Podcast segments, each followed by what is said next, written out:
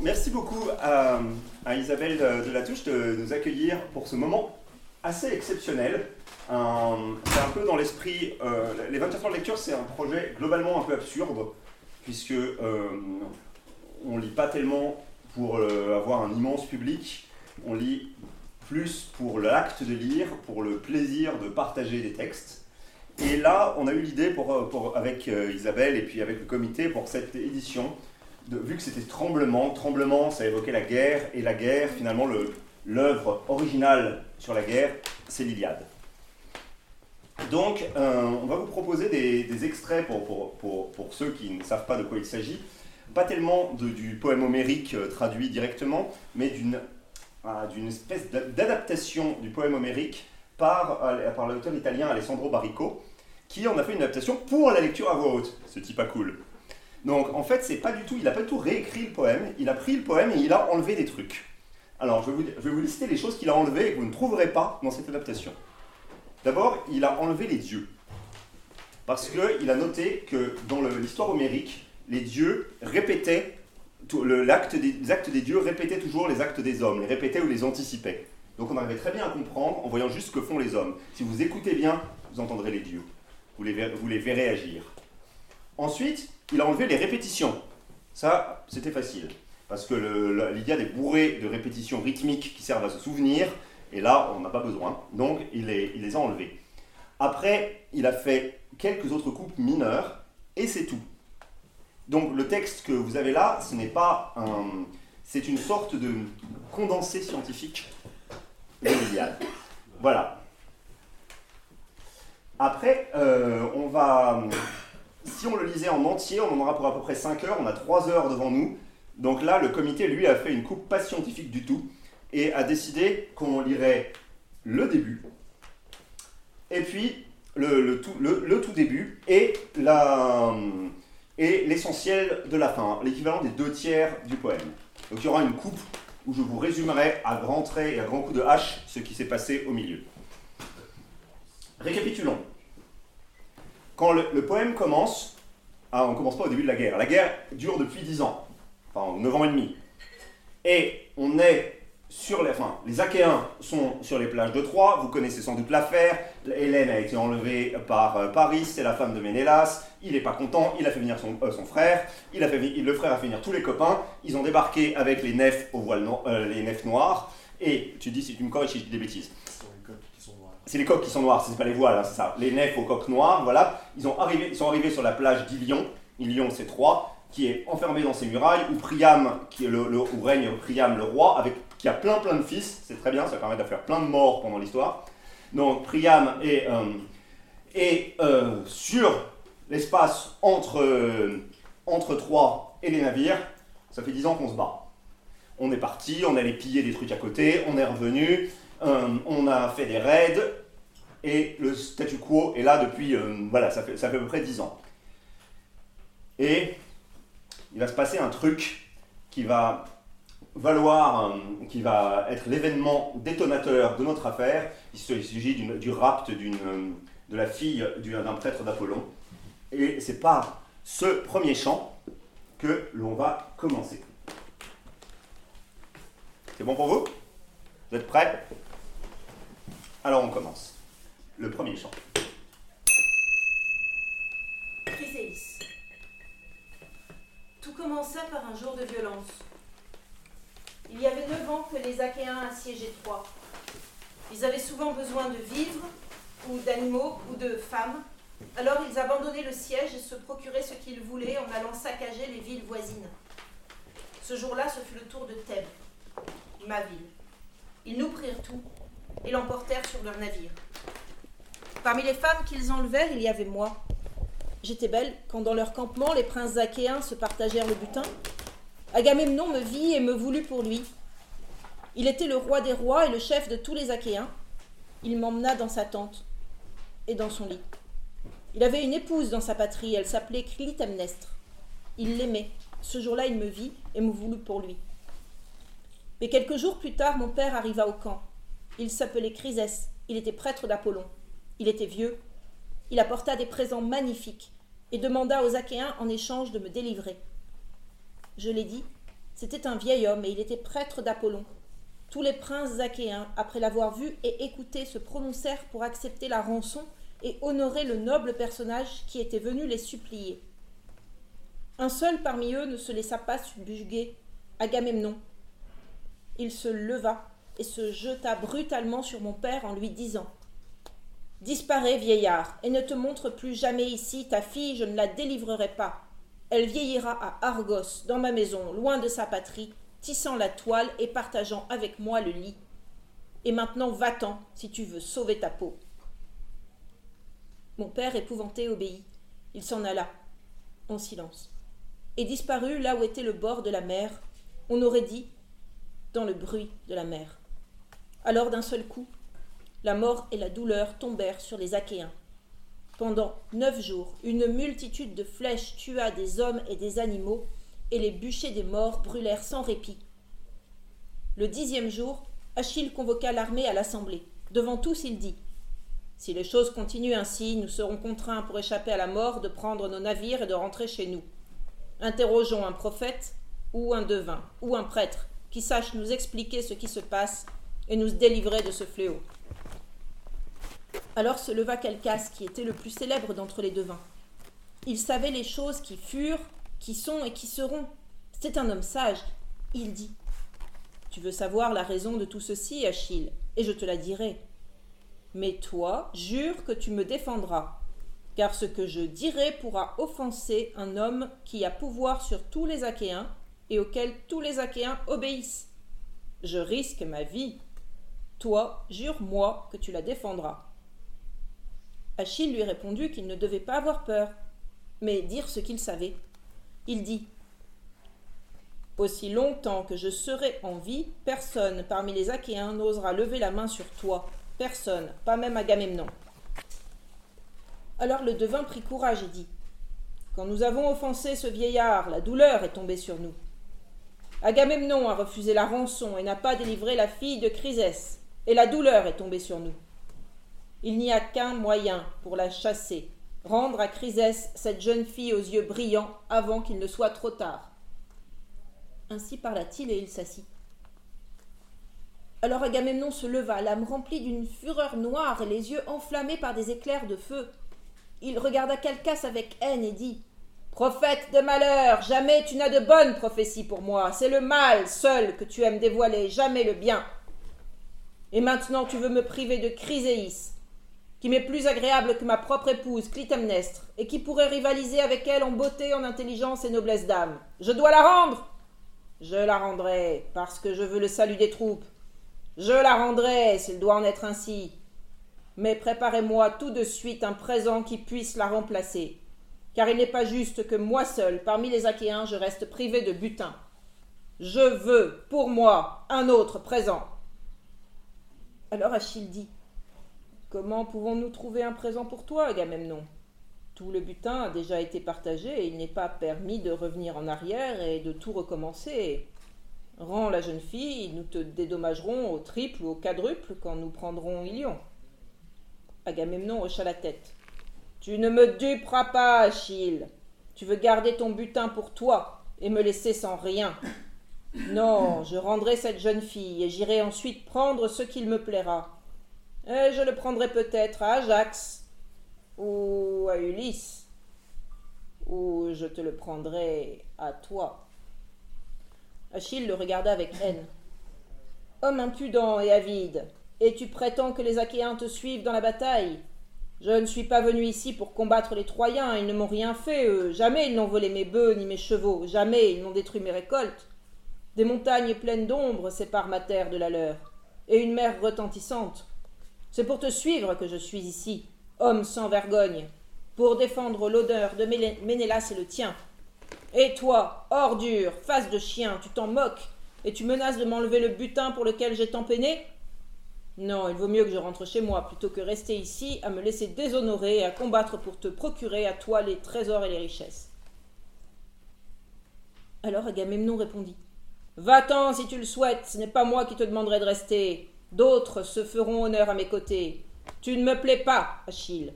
Tu aimes les bagarres, l'affrontement, la guerre. Tu es fort, c'est vrai, mais tu n'y as aucun mérite. Retourne donc régner chez toi. Je me moque complètement de toi, et je n'ai pas peur de ta colère. Et même, je te dirai ceci. Je renverrai Chryséis à son père sur mon navire avec mes hommes. Mais ensuite, je viendrai moi-même dans ta tente, et je prendrai pour moi la belle Briséis, ton butin, pour que tu saches qui est le plus fort, et pour que tous apprennent à avoir peur de moi. Ainsi dit-il, et ce fut comme s'il avait frappé Achille en plein cœur, au point que le fils de Pélée s'apprêta à dégainer son épée, et il aurait sûrement tué Agamemnon s'il n'avait pas réussi au dernier moment à dominer sa fureur et à retenir sa main sur la poignée d'argent. Il regarda Agamemnon et plein de rage lui dit Face de chien, cœur de cerf, homme lâche, je jure sur ce sceptre que le jour viendra où les Achéens tous me regretteront. Quand ils tomberont sous les coups d'Hector, alors ils me regretteront. Et toi, tu souffriras pour eux, mais tu ne pourras rien faire. Tu pourras seulement te souvenir du jour où tu as offensé le plus fort des Achéens, et tu deviendras fou de remords et de rage. Ce jour viendra, Agamemnon, je le jure. Ainsi dit-il, et il jeta à terre le sceptre orné de clous d'or. Quand l'assemblée se dispersa, Agamemnon fit mettre un de ses navires à la mer. Il lui assigna vingt de ses hommes et en donna le commandement à Ulysse le rusé. Puis il vint vers moi, me prit par la main et m'accompagna jusqu'au navire. Belle Chryséis, dit-il, et il me laissa retourner chez mon père et dans ma patrie. Il resta là sur le rivage à regarder le navire appareillé. Quand il le vit disparaître à l'horizon, il appela deux écuyers parmi les plus fidèles et leur ordonna de se rendre à la tente d'Achille, de prendre Briséis par la main et de l'emmener. Il leur dit Si Achille refuse de vous la donner, alors dites-lui que j'irai la chercher moi-même et que pour lui ce sera pire. Les deux écuyers s'appelaient Taltibios et Eurybates. Ils s'en allèrent à contre-coeur le long du rivage et arrivèrent au campement des Myrmidons.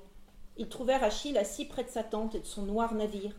Ils s'arrêtèrent devant lui et restèrent sans parler, car ils éprouvaient du respect et de la peur face à ce roi. Alors ce fut lui qui parla. Approchez, dit-il. Ce n'est pas vous qui êtes coupable de tout cela, mais Agamemnon. Approchez-vous sans avoir peur de moi. Puis il appela Patrocle et lui demanda de prendre Briséis et de la remettre aux deux écuyers pour qu'ils l'emmènent. Vous êtes mes témoins, leur dit-il en les regardant. Agamemnon est un fou. Il ne pense pas à ce qui va arriver. Il ne pense pas qu'un jour il aura besoin de moi pour défendre les Achéens et leurs navires.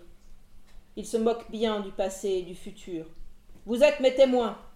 Cet homme est un fou. Les deux écuyers se mirent en route, remontant le sentier entre les navires rapides des Achéens tirés au sec sur la plage. Derrière eux marchait Briséis. Belle, elle allait triste et à contre-cœur. Il les vit partir, Achille, et il alla s'asseoir seul au bord de la mer blanche d'écume, et il fondit en pleurs avec devant lui cette étendue infinie. Il était le seigneur de la guerre et la terreur de tous les Troyens, mais il fondit en larmes, et comme un enfant, se mit à invoquer le nom de sa mère. De loin alors, elle vint et lui apparut, elle s'assit près de lui et le caressa. À mi-voix, elle l'appela par son nom. Mon fils, pourquoi t'ai-je mis au monde, malheureuse mère que je suis? Ta vie sera brève, si tu pouvais au moins la passer sans larmes et sans douleur. Achille lui demanda Peux-tu me sauver, toi, mère, le peux-tu? Mais sa mère lui dit seulement Écoute-moi, reste ici, près des navires, et ne va plus à la bataille. Reste ferme dans ta colère contre les Achéens, et ne cède pas à ton désir de guerre. Je te le dis, moi, un jour, ils t'offriront des présents magnifiques, et ils t'en donneront trois fois plus pour l'offense qui t'a été faite. Puis elle disparut, et Achille resta là, seul, son âme était pleine de colère pour l'injustice subie, et son cœur se consumait de nostalgie pour le hurlement de la bataille et le tumulte de la guerre. Je revis ma cité quand le navire commandé par Ulysse entra dans le port. On amena les voiles, puis on s'approcha du mouillage à la rame, on jeta les ancres et on fixa les amarres de poupe.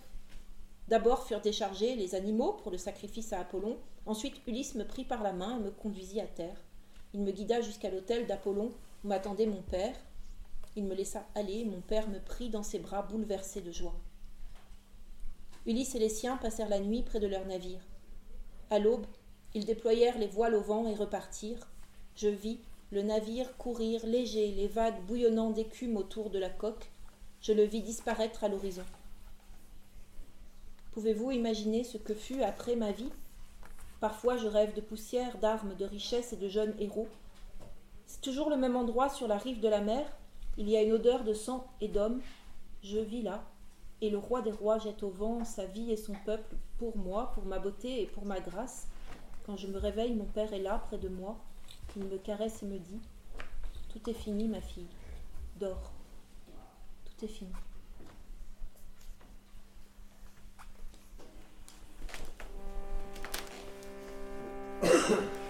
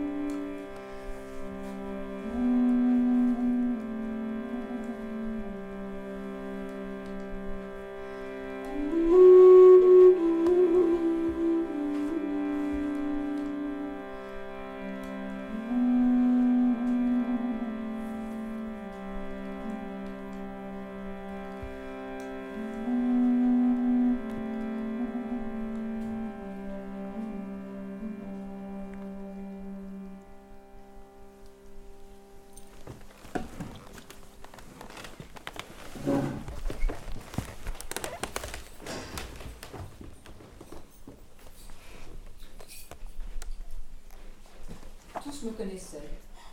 J'étais l'homme le plus laid qui soit venu là, au ciel de Troie. Tordu, boiteux, les épaules voûtées et ramassées en dedans, la tête pointue, couvert d'un duvet rare. J'étais célèbre parce que j'aimais dire du mal des rois, de tous les rois. Les Achéens m'écoutaient et riaient. Et pour cette raison, les rois des Achéens me haïssaient. Je veux vous raconter ce que je sais pour que vous compreniez à votre tour ce que j'ai compris. La guerre est une obsession de vieux qui envoie les jeunes la faire. Il était dans sa tente à et il dormait. Tout à coup, il lui sembla entendre la voix de Nestor, qui était le plus vieux d'entre nous, et le plus sage, le plus aimé et le plus écouté. Cette voix disait Agamemnon, fils d'Atrée, tu restes là à dormir, toi qui gouvernes une armée entière et qui aurais tant de choses à faire. Agamemnon n'ouvrit pas les yeux.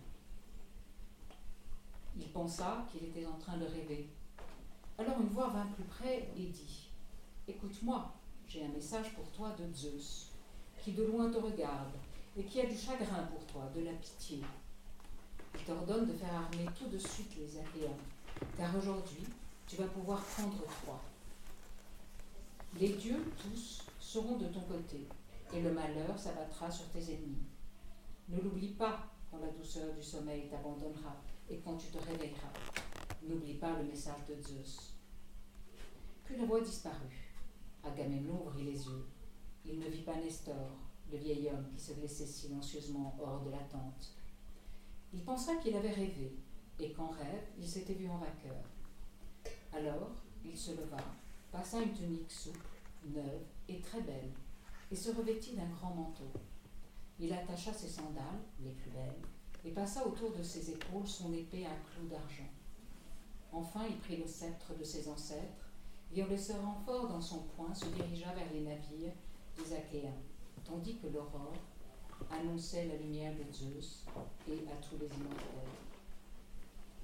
Il dit aux héros de convoquer les Achéens à l'assemblée, et quand ils furent tous là, il appela en premier les nobles princes du conseil, il leur raconta ce qu'il avait rêvé. Puis il dit Aujourd'hui, nous armerons les Achéens et nous attaquerons. Mais avant, je veux mettre l'armée à l'épreuve, comme c'est mon droit. Je dirai aux soldats que j'ai décidé de rentrer chez nous et de renoncer à la guerre. Vous essaierez de les convaincre de rester et de continuer à combattre. Je veux voir ce qui arrivera. Les nobles princes restèrent silencieux, ne sachant que penser. Puis se leva Nestor, le vieil homme lui-même, et il dit Ami, guide et chef des Achéens, si n'importe lequel d'entre nous venait nous raconter un rêve comme celui-là, nous, ne l'écouterions même pas, et nous penserions qu'il ment. Mais celui qui l'a rêvé se flatte d'être le meilleur d'entre les Achéens. C'est pourquoi je dis Allons-y et armons les troupes. Puis il se leva et quitta le conseil. Les autres le virent s'éloigner et, comme suivant leur berger, se levèrent tous aussi et allèrent rassembler leurs gens. Comme lorsque du creux du rocher sortent des lourds essaims d'abeilles, l'un après l'autre, et qu'ils volent en grappe au-dessus des fleurs du printemps, et s'éparpillent en volant de ci, de là, les hommes en troupes compactes, sortant des tentes et des navires, se disposèrent en masse devant la rive de la mer pour l'assembler.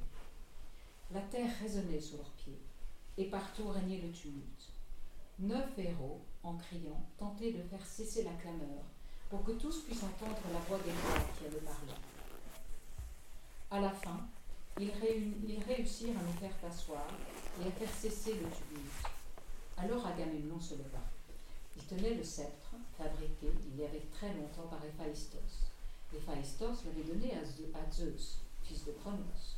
Et Zeus le donna à Hermès, le messager rapide. Hermès le donna à Pélops, dompteur de chevaux. Et Pélops à Atrée, berger des peurs. Atrée, en mourant, le laissa à Thieste, riche en troupeaux. Et de Thieste, Agamemnon le reçut pour qu'il régnât sur Argos, tout entière, et ses îles innombrables. C'est le sceptre de son pouvoir. Il l'empoigna et dit Danéen, héros, écuyer d'Arès, Zeus le cruel m'a commandé un malheur terrible. D'abord, il me promit et jura que je rentrerai chez moi après avoir détruit Ilion aux belles murailles. Et il veut maintenant que je rentre à Argos, sans gloire, après avoir envoyé à la mort tant de guerriers. Quelle honte Une armée splendide, immense, dans la bataille contre, un contre une troupe de peu d'hommes, et pourtant on n'en voit toujours pas la fin. Nous sommes dix fois plus nombreux que les Troyens. Mais ils ont des alliés valeureux, qui viennent d'autres villes, et cela m'empêchera, pour finir, de prendre Ilion la Belle. Neuf années ont passé. Depuis neuf ans, nos épouses et nos enfants nous attendent chez nous. Les bois de nos navires est pourri, et il n'y a plus un seul cordage qui ne soit relâché. Croyez-moi, fuyons sur nos navires et rentrons chez nous. Nous, ne, ne prendrons, nous ne prendrons plus jamais trois. Ainsi parla-t-il, et ces paroles nous frappèrent au cœur. L'immense assemblée fut secouée comme une mer saisie par la tempête, comme un champ blé bouleversé par un vent d'orage.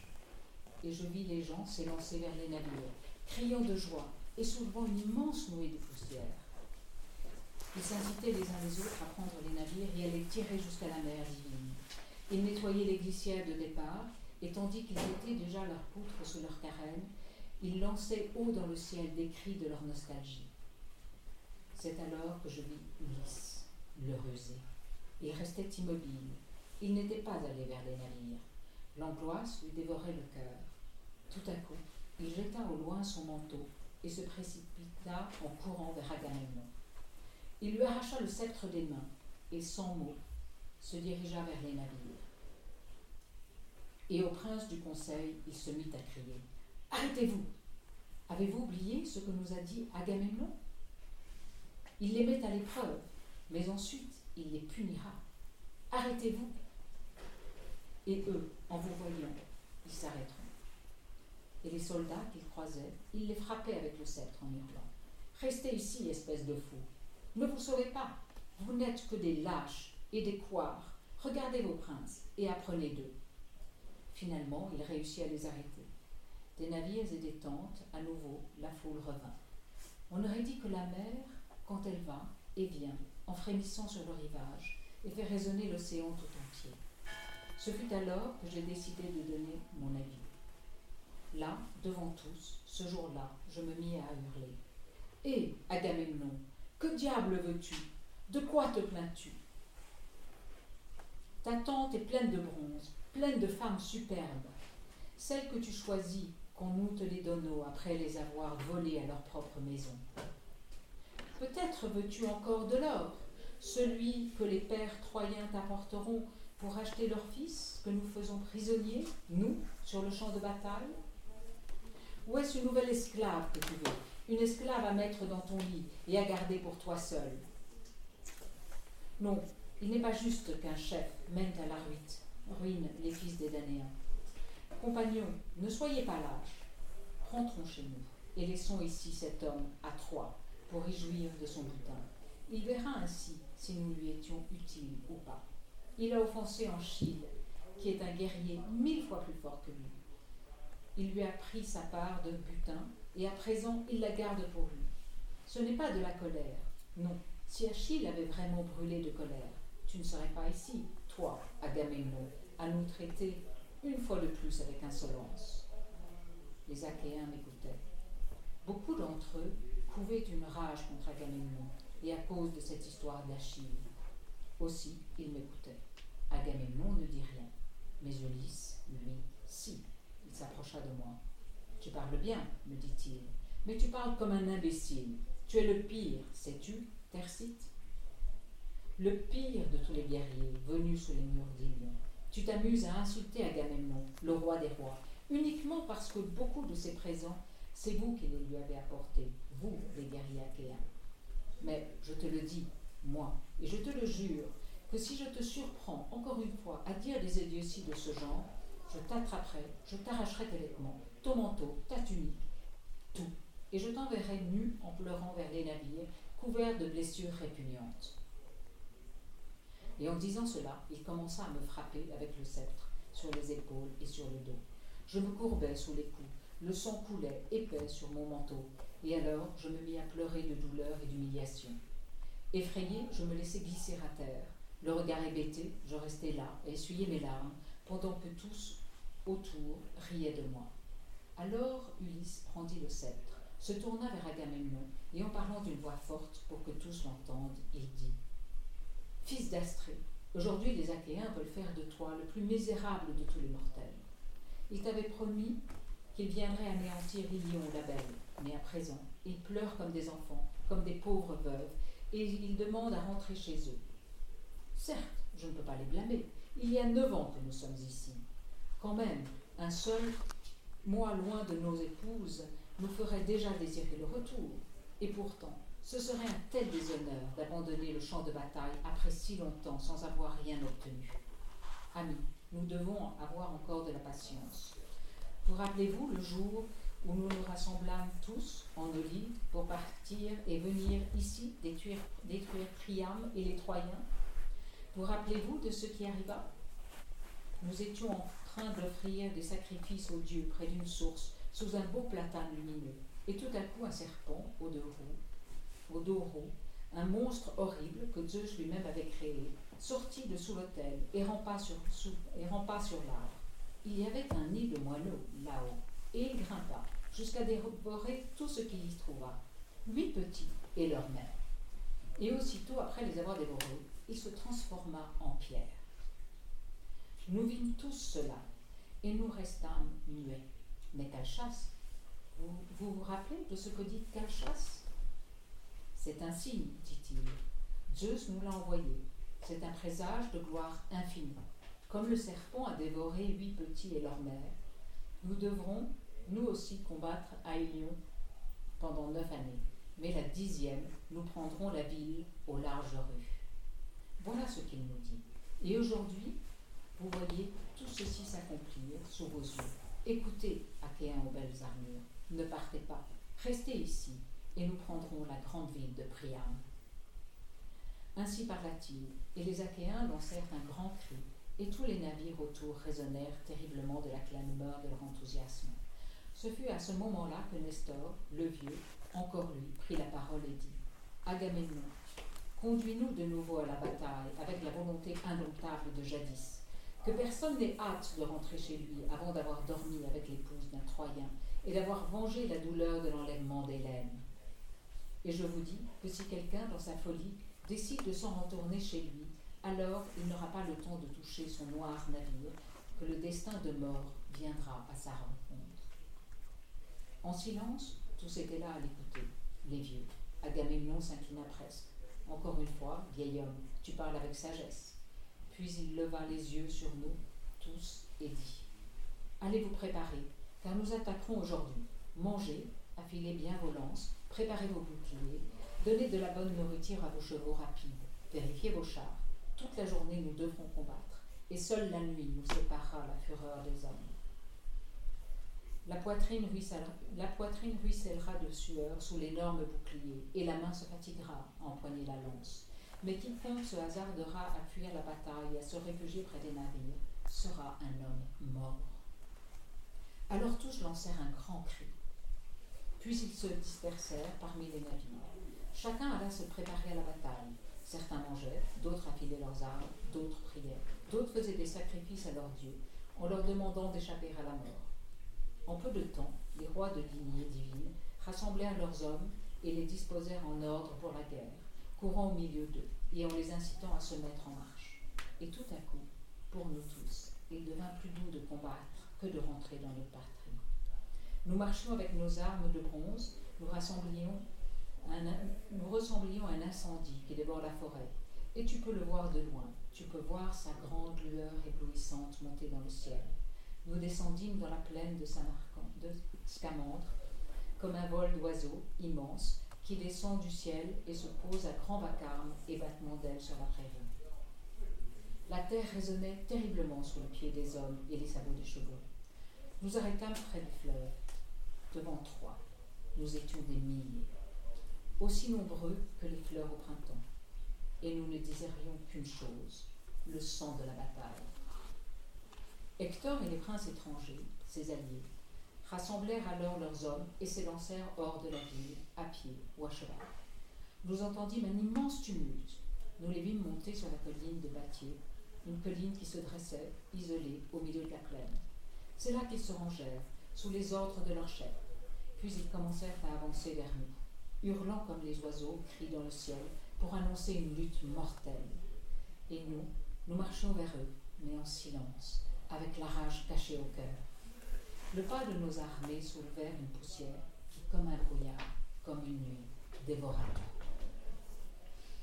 À la fin, nous arrivâmes, face à face, nous arrêtâmes, et là, tout à coup, des rangs des Troyens sortit Paris, semblable à un dieu, une peau de panthère sur les épaules.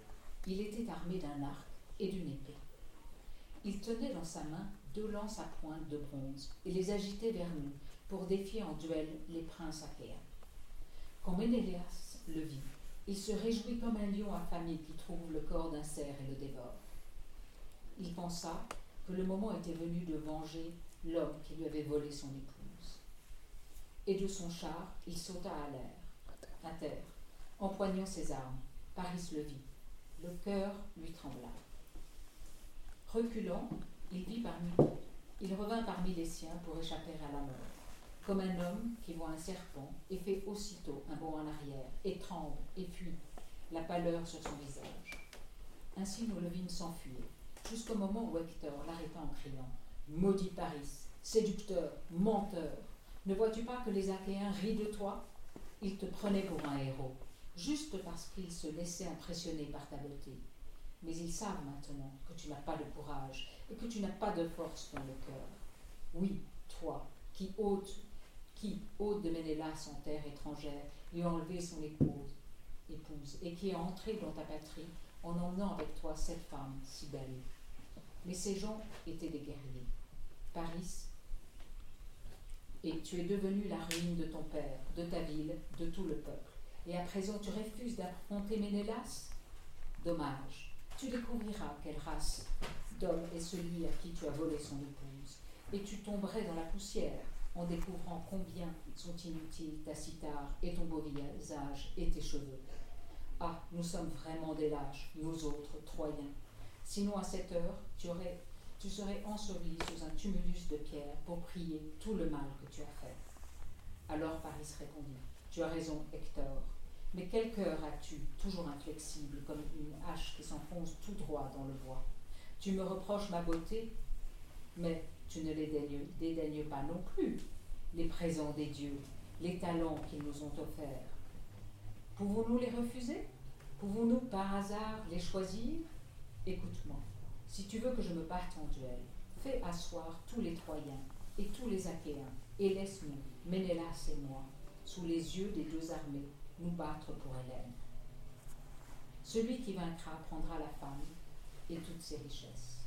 Et quant à vous, Troyens et Achéens, vous conclurez un acte de paix, et les Troyens recommenceront à vivre sur la terre fertile de Troie, et les Achéens retourneront à Argos, à leurs richesses, à leurs femmes, si belles.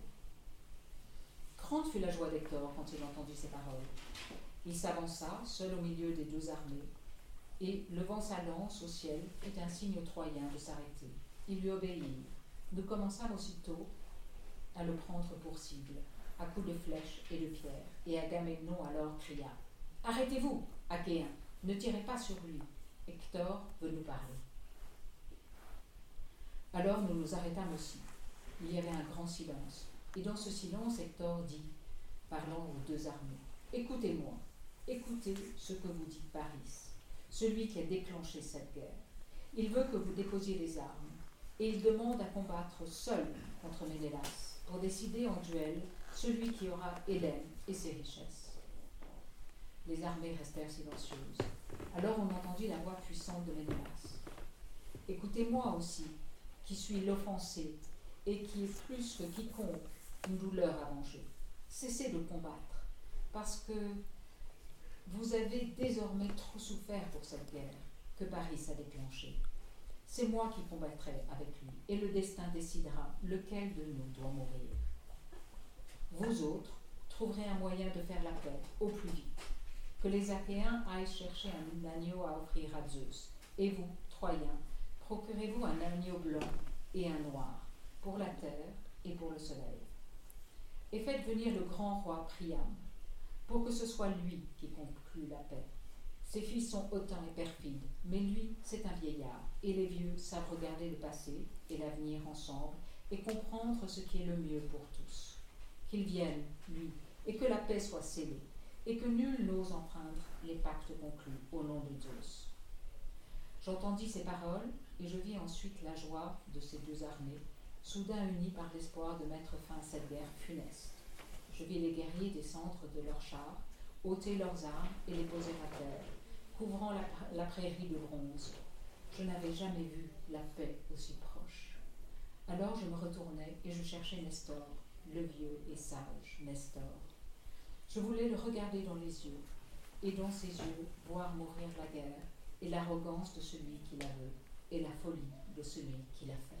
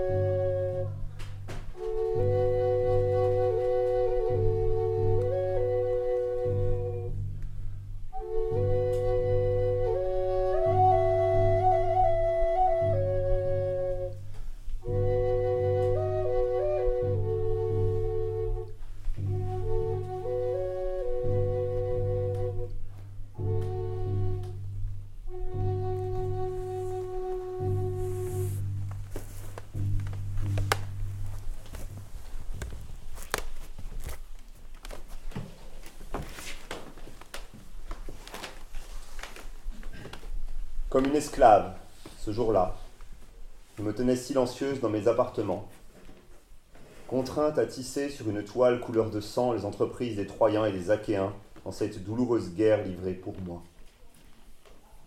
Tout à coup, je vis Laodicée, la plus belle des filles de Priam, entrer et me crier Cours, Hélène Viens voir, là-bas, les Troyens et les Achéens Ils étaient tous dans la plaine, ils allaient s'affronter à vide de sang. Et les voilà maintenant tous silencieux, face à face, avec leurs boucliers appuyés sur le sol et leurs lances plantées en terre.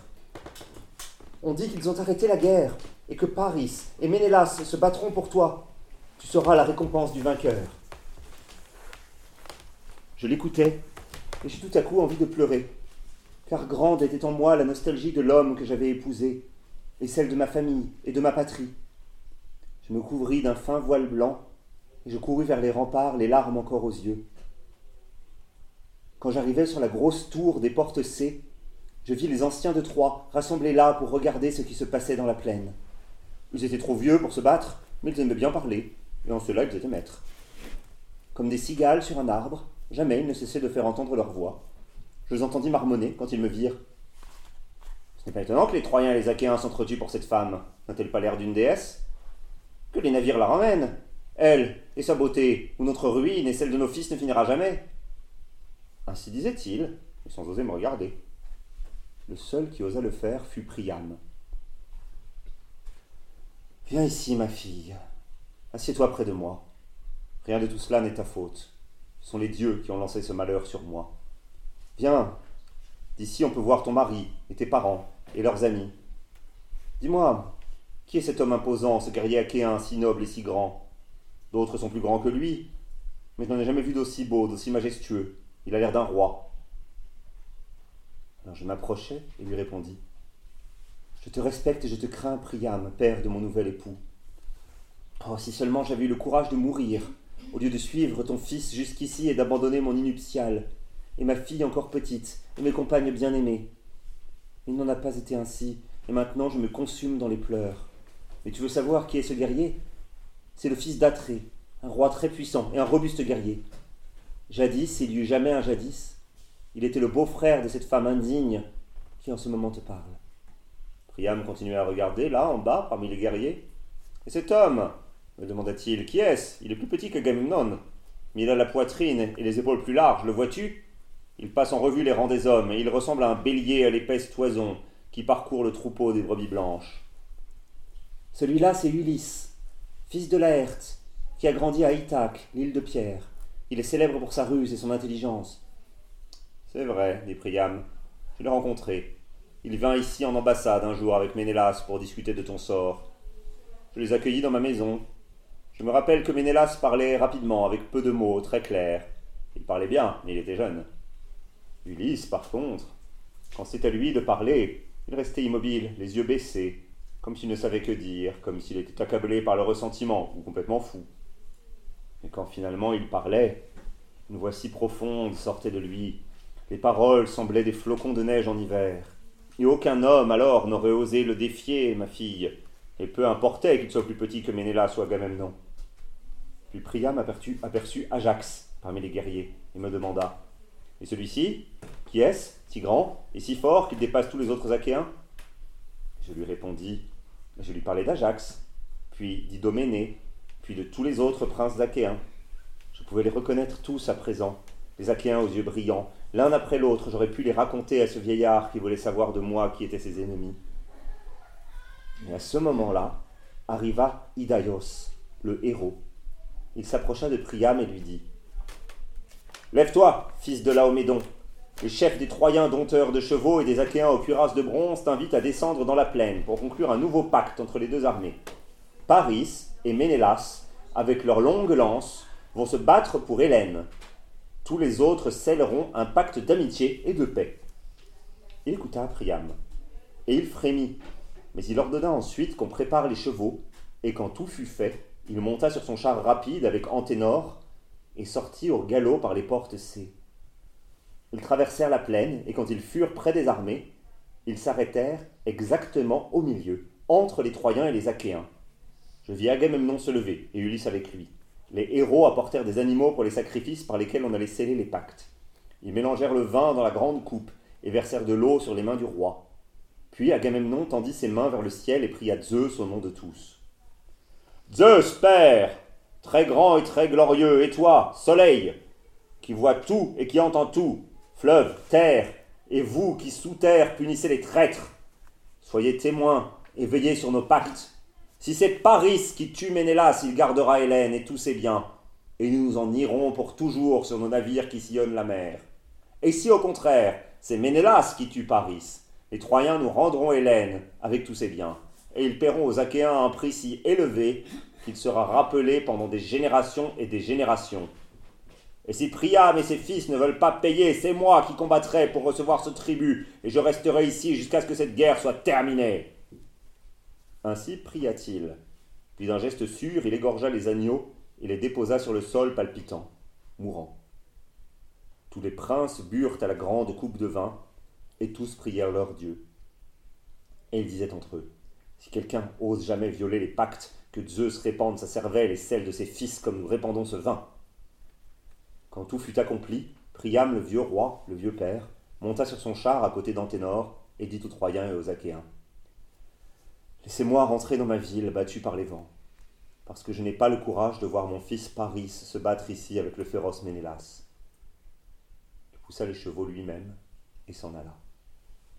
Ensuite, il y eut le duel. Hector et Ulysse dessinèrent sur le sol un champ où les deux adversaires allaient combattre. Puis ils mirent des sorts dans un casque, et après les avoir secoués, Ulysse, sans regarder, tira le nom de celui qui aurait le droit de jeter le premier la lance mortelle. Et le destin choisit Paris. Les guerriers s'assirent tout autour. Je vis Paris, mon nouvel époux, revêtir ses armes, d'abord ses belles jambières fixées par des agrafes d'argent, puis sa cuirasse sur sa poitrine, et son épée de bronze cloutée d'argent, et son bouclier grand et lourd. Il posait sur sa tête son casque splendide, la longue crinière ondoyait dans le vent et faisait peur. Enfin, il prit sa lance et la serra dans son poing. En face de lui, Ménélas, mon ancien époux, finit de revêtir ses armes. Sous les yeux des deux armées, ils s'avancèrent l'un vers l'autre, en se regardant d'un air féroce. Puis ils s'arrêtèrent, et le duel commença. Je vis Paris projeter sa longue lance. Elle se planta violemment dans le bouclier de Ménélas, et le bronze ne se fendit pas, et la lance se rompit et tomba au sol. Alors Ménélas à son tour brandit sa lance et la jeta avec une force énorme contre Paris. Elle toucha en plein le bouclier, et la pointe mortelle le fendit, et alla se planter dans la cuirasse, atteignant Paris de biais sur le flanc. Ménélas tira son épée et bondit sur lui. Il le frappa avec violence sur son casque, mais l'épée se brisa. Il pesta contre les dieux, puis bondit pour attraper Paris par la tête, serrant entre ses mains le splendide casque à crinière, et il commença à le traîner ainsi vers les Achéens. Paris couchait dans la poussière, et lui qui serrait le casque dans un étau mortel et le tirait derrière lui, jusqu'au moment où la courroie de cuir qui maintenait le casque sous le menton céda, et Ménélas se retrouva avec le casque entre les mains, vide. Il le leva au ciel et se tourna vers les Achéens en le faisant tournoyer en l'air et le lança au milieu des guerriers. Quand il se tourna de nouveau vers Paris pour l'achever, il s'aperçut qu'il s'était échappé, disparaissant parmi les rangs des Troyens. Ce fut à ce moment-là que cette femme effleura mon voile et me parla. C'était une vieille fileuse. Elle était venue avec moi de Sparte. Elle me cousait des vêtements splendides, là-bas. Elle m'aimait bien, et moi j'avais peur d'elle.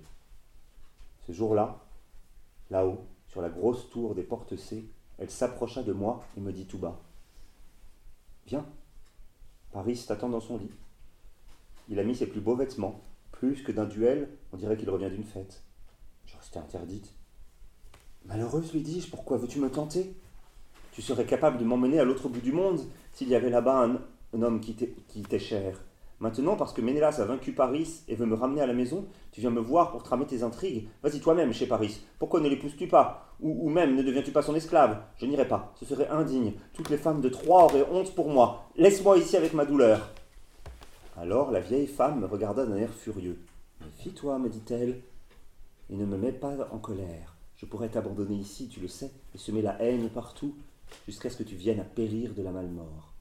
Elle me faisait peur, j'ai dit. Les vieux souvent font peur. Je resserrai autour de ma tête mon, foie, mon fin voile blanc, et je la suivis. Ils regardaient tous en bas, vers la plaine. Personne ne me vit. J'allais dans les appartements de Paris et l'y trouvais. Une femme qu'il aimait l'avait fait entrer dans Troyes par une porte secrète et l'avait sauvé. La vieille prit un siège et le plaça en face de lui. Puis elle me dit de m'y asseoir. Je ne pouvais pas le regarder dans les yeux, mais je lui dis Ainsi, tu as quitté la bataille. Je voudrais que tu sois mort, là, tué par ce guerrier magnifique qui a été mon premier mari. Toi qui te vantais d'être plus fort que lui, tu devrais y retourner et le défier encore, mais tu sais très bien que ce serait ta fin. Je me souviens que Paris, alors, me demanda de ne pas lui faire du mal avec mes offenses cruelles. Il me dit que Ménélas avait vaincu ce jour-là parce que les dieux avaient été de son côté, mais que la prochaine fois ce serait peut-être lui qui vaincrait, car lui aussi avait des dieux amis. Il me dit Viens, viens ici, faisons l'amour. Il me demanda si je me souvenais de la première fois où nous l'avions fait, sur l'île de Cranae, le jour même où il m'avait enlevé. Et il me dit Même ce jour-là, je ne t'ai pas désiré autant que je te désire maintenant. Puis il se leva et alla vers le lit. Je le suivis. Il était l'homme que tous, à ce moment-là, étaient en train de chercher là-bas dans la plaine. Il était l'homme que personne, achéen ou troyen, n'aurait aidé ou caché ce jour-là. Il était l'homme que tous haïssaient, comme on hait la déesse noire de la mort.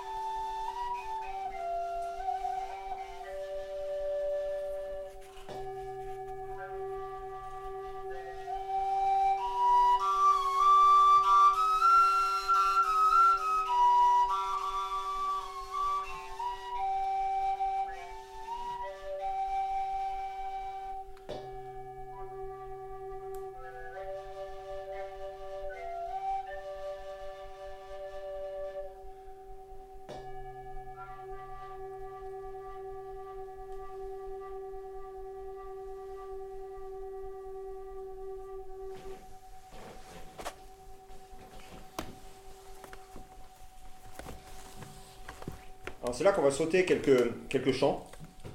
Je vais essayer de vous les résumer.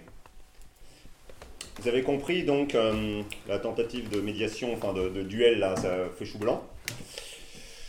Les Achéens s'énervent, font, font, une attaque extrêmement violente contre Troie. Les Troyens se retrouvent acculés face au mur. Et là, Hector entre dans la bagarre. Vous savez qu'Hector, c'est le meilleur guerrier troyen, le fils préféré de Priam, le plus noble. Sa femme Andromaque est pas très pour qu'il aille se mêler à tout ça.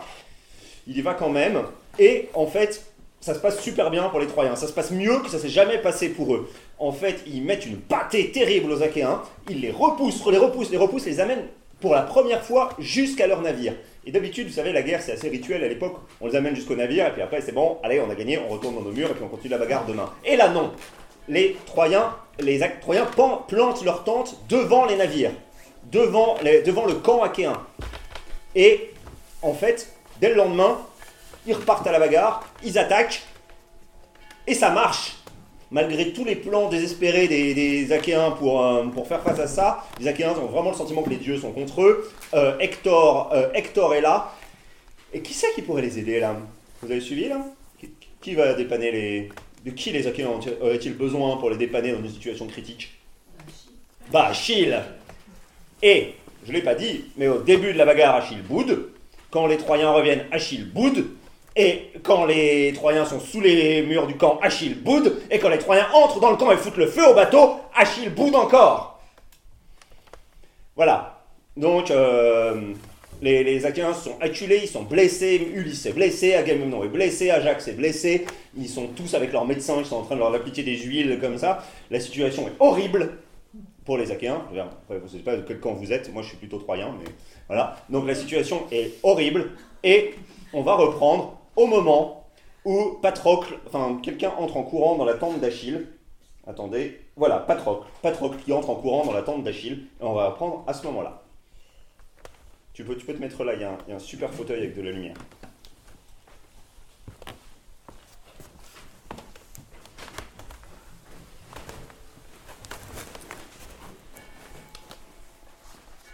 Récit de Phénix. Ils étaient si jeunes pour moi. Ils étaient si jeunes que pour eux, moi j'étais un vieux, un maître, un père peut-être. Les voir mourir sans rien pouvoir faire, c'est ce, c'est ce qu'a été ma guerre. Le reste, qui s'en souvient encore? Ce dont je me souviens, c'est de Patrocle, qui entre dans la tente d'Achille au pas de course en pleurant. C'était ce jour de bataille féroce et de défaite. Il était impressionnant, Patrocle, comme ça, en larmes. Il pleurait comme pleure une petite fille qui s'accroche à la robe de sa mère et veut être prise dans les bras. Et même quand les bras de sa mère la prennent, elle continue de la regarder de bas en haut et de pleurer.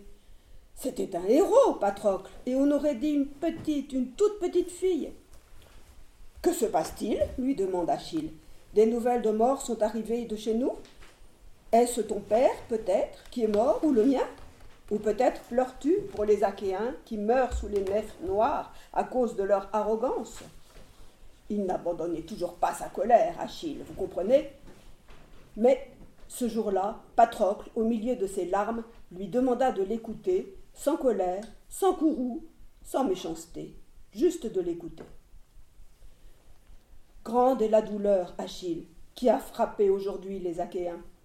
Ceux qui étaient les premiers et les plus forts gisent blessés maintenant sur les navires. Diomède, Ulysse, Agamemnon, les médecins s'empressent autour d'eux et essaient, avec tout leur baume, de panser leurs blessures. Et toi, guerrier terrible, tu restes là, enfermé dans ton courroux. Alors, je veux que tu écoutes le mien de courroux, Achille. C'est ma colère. Tu ne veux pas combattre, c'est moi qui combattrai.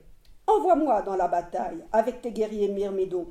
Donne-moi tes armes, laisse-moi les revêtir. Les Troyens me prendront pour toi et ils s'enfuiront. Donne-moi tes armes et nous les repousserons jusque sous les murs de Troie. Il le dit d'une voix qui suppliait. Il ne pouvait pas savoir qu'il implorait de mourir. Achille l'écouta. On voyait bien que ses paroles le troublaient. Finalement, il dit quelque chose qui changea cette guerre. C'est une douleur terrible qui frappe au cœur quand un puissant, grâce à sa puissance, vole à un homme ce qui lui revient. C'est cette douleur que je suis en train de subir, et c'est Agamemnon qui me l'a infligée. Mais c'est vrai, ce qui a été ne peut plus être changé, et peut-être qu'aucun cœur ne peut cultiver à jamais un courroux inflexible. J'avais dit que je ne bougerais pas tant que je n'entendrais pas le fracas de la bataille retentir sous mon navire noir. Ce moment est arrivé. Prends mes armes, Patrocle, prends mes guerriers, jette-toi dans la bataille et éloigne des navires le désastre. Repousse les Troyens avant qu'ils nous enlèvent l'espoir d'un doux retour. Mais écoute-moi bien et fais ce que je te dis si tu veux vraiment me rendre mon honneur et ma gloire. Quand tu auras éloigné les ennemis des navires, arrête-toi. Ne les poursuis pas dans la plaine, cesse le combat et fais demi-tour. Ne me, prive, ne me prive pas de ma part d'honneur et de gloire. Ne te laisse pas enivrer par le tumulte de la bataille et les hurlements qui t'inciteront à combattre et à tuer jusque sous les murs de Troie. Laisse ça aux autres, et toi, Patrocle, fais demi-tour, reviens ici. Puis il se leva, chassant toute tristesse, et dit d'une voix forte Presse-toi maintenant, revais mes armes. Je vois déjà les flammes du feu mortel s'élever autour de mon navire. Fais vite, j'irai rassembler les hommes. Et moi, qui étais-je pour les arrêter? Moi, Phénix. Un maître, un père peut-il arrêter le destin? Patrocle se revêtit de bronze éblouissant. Il mit les jambières magnifiques avec les renforts d'argent aux chevilles. Sur sa poitrine, il posa la cuirasse d'Achille. Elle brillait comme une étoile. À ses épaules, il passa l'épée ornée d'argent, puis le bouclier grand et lourd. Sur sa tête, fière, il posa le casque bien fait. En haut s'agitait, effrayant, le panache en crin de cheval. Enfin, il choisit deux lances, mais il ne, mais il ne prit pas celle d'Achille. Celle-là, lui seul pouvait la soulever. La lance de frêne dont Chiron avait fait présente à son père pour apporter la mort au héros. Quand il sortit de la tente, les myrmidons se serrèrent autour de lui, prêts pour la bataille. On aurait dit des loups carnassiers, pleins d'une grande force dans le cœur. À Troie, Achille était venu avec cinquante navires cinq troupes de guerriers, commandées par cinq héros Ménestios, Eudore, Pisandre, Alcimédon. Et le cinquième héros, c'était moi, Phénix, le vieux. À eux tous, Achille parla d'une voix sévère. Myrmidon, vous m'avez accusé d'avoir un cœur de pierre et de vous garder sur les navires, loin de la bataille, uniquement pour cultiver mon courroux. Eh bien, maintenant, vous avez la guerre que vous désiriez. Faites-la avec tout le courage qui est le vôtre. À l'écho de sa voix, les troupes de guerriers resserrèrent les rangs, et, comme les pierres d'un mur, les hommes se joignirent. Bouclier contre bouclier, casque contre casque, homme contre homme, ils étaient si serrés qu'à chaque mouvement, les cimiers se frôlaient dans les reflets des casques étincelants. Devant eux tous, Patrocle, sur le char auquel Automédon avait attelé Xanthos et Balios, les deux chevaux immortels, rapides comme le vent, et Pédasos, le cheval mortel et magnifique. Achille entra dans sa tente et souleva le couvercle d'un coffre splendide, tout ouvragé, que sa mère avait fait charger sur son navire pour qu'il l'emporte avec lui. Il était rempli de tuniques, de manteaux et de lourdes couvertures. Il y avait aussi une coupe précieuse qu'Achille seul pouvait utiliser et qu'il n'utilisait que pour boire en hommage à Zeus et à nul autre dieu. Il la prit, la purifia avec du soufre, puis la lava dans une eau limpide. Il se lava les mains et enfin se versa le vin étincelant. Puis il ressortit, et devant tous but le vin. Les yeux tournés vers le ciel, il pria Zeus le très grand que Patrocle puisse combattre, vaincre et revenir, et nous tous avec lui. Nous tombâmes sur les Troyens à l'improviste, comme un naissant essaim de guêpes devenus enragés. Autour de nous, les coques noires des navires renvoyaient l'écho de nos hurlements. Il criait, Patrocle, seul devant nous tous, resplendissant sous les armes d'Achille. Les Troyens le virent, étincelant sur le char à côté d'Automédon. Achille, crurent-ils. Et tout à coup, la débandade s'empara de l'armée des Troyens, le trouble dévora leur âme. Le gouffre de la mort s'ouvrit sous leurs pieds qui cherchaient à fuir. La première lance à voler fut celle de Patrocle, jetée en plein cœur du tumulte. Elle frappa Pyréicmès, le chef des Péoniens. Elle le frappa à l'épaule droite. Il s'écroula dans un cri et disparurent les Péoniens transis de peur, abandonnant le navire sur lequel ils étaient déjà montés et que, pour moitié déjà, ils avaient incendié. Il fit éteindre le feu Patrocle, puis s'élança vers les autres navires. Les Troyens ne lâchaient pas prise, ils reculaient, mais ne voulaient pas s'éloigner des navires. L'affrontement fut brutal, très dur. L'un après l'autre, tous nos héros durent livrer combat et faire plier l'ennemi, l'un après l'autre, les Troyens tombaient, jusqu'à ce que, ce que ce fut trop, même pour eux, et ils commencèrent à se débander et à fuir, comme des agneaux poursuivis par une meute de loups féroces. Les sabots des chevaux élevèrent jusqu'au ciel un nuage de poussière quand ils se mirent à galoper. Ils fuyaient dans les hurlements et le tumulte, couvrant à l'horizon toutes les issues. Et là où leur fuite était la plus dense, Patrocle tombait sur eux, criant et tuant. Nombre d'hommes succombèrent de sa main, nombre de chars se renversèrent avec fracas. Mais la vérité, c'est qu'il voulait Hector. Hector, dans son cœur, en secret, il cherchait Hector pour son honneur et sa gloire. Et il le vit à un moment, au milieu des Troyens, qui pour fuir essayaient de retraverser le fossé. Il le vit et se mit à le poursuivre. Autour de lui, il y avait des guerriers qui fuyaient partout. Le fossé ralentissait leur course, rendait tout plus difficile. Les timons des chars des Troyens sautaient et les chevaux se sauvaient au galop, comme des fleuves en crue. Mais Hector, lui, avait l'habileté des grands guerriers. Il se déplaçait dans la bataille en écoutant le bruit des lances, le sifflement des traits. Il savait où aller, comment se mouvoir. Il savait à quel moment rester avec ses compagnons et à quel moment les laisser. Il savait comment se cacher et comment se montrer. Rapide comme le vent, ses chevaux l'emportèrent, et Patrocle fit alors demi-tour et se mit à repousser les Troyens vers les navires. Il coupait leur retraite et les chassait vers les navires. Il voulait les encercler là et les exterminer. Il frappa Pronoos à la poitrine, laissé à découvert par le bouclier. Il vit Testor recroquevillé dans son char comme hébété et le transperça de sa lance. Là, à la mâchoire, la pointe de bronze traversa le crâne. Patrocle releva sa lance comme s'il avait pêché un poisson. Le corps de Testor se souleva au-dessus de la rampe du char, bouche ouverte. Puis, avec une pierre, Patrocle frappa Erilaos entre les yeux. La tête à l'intérieur du casque se fendit en deux.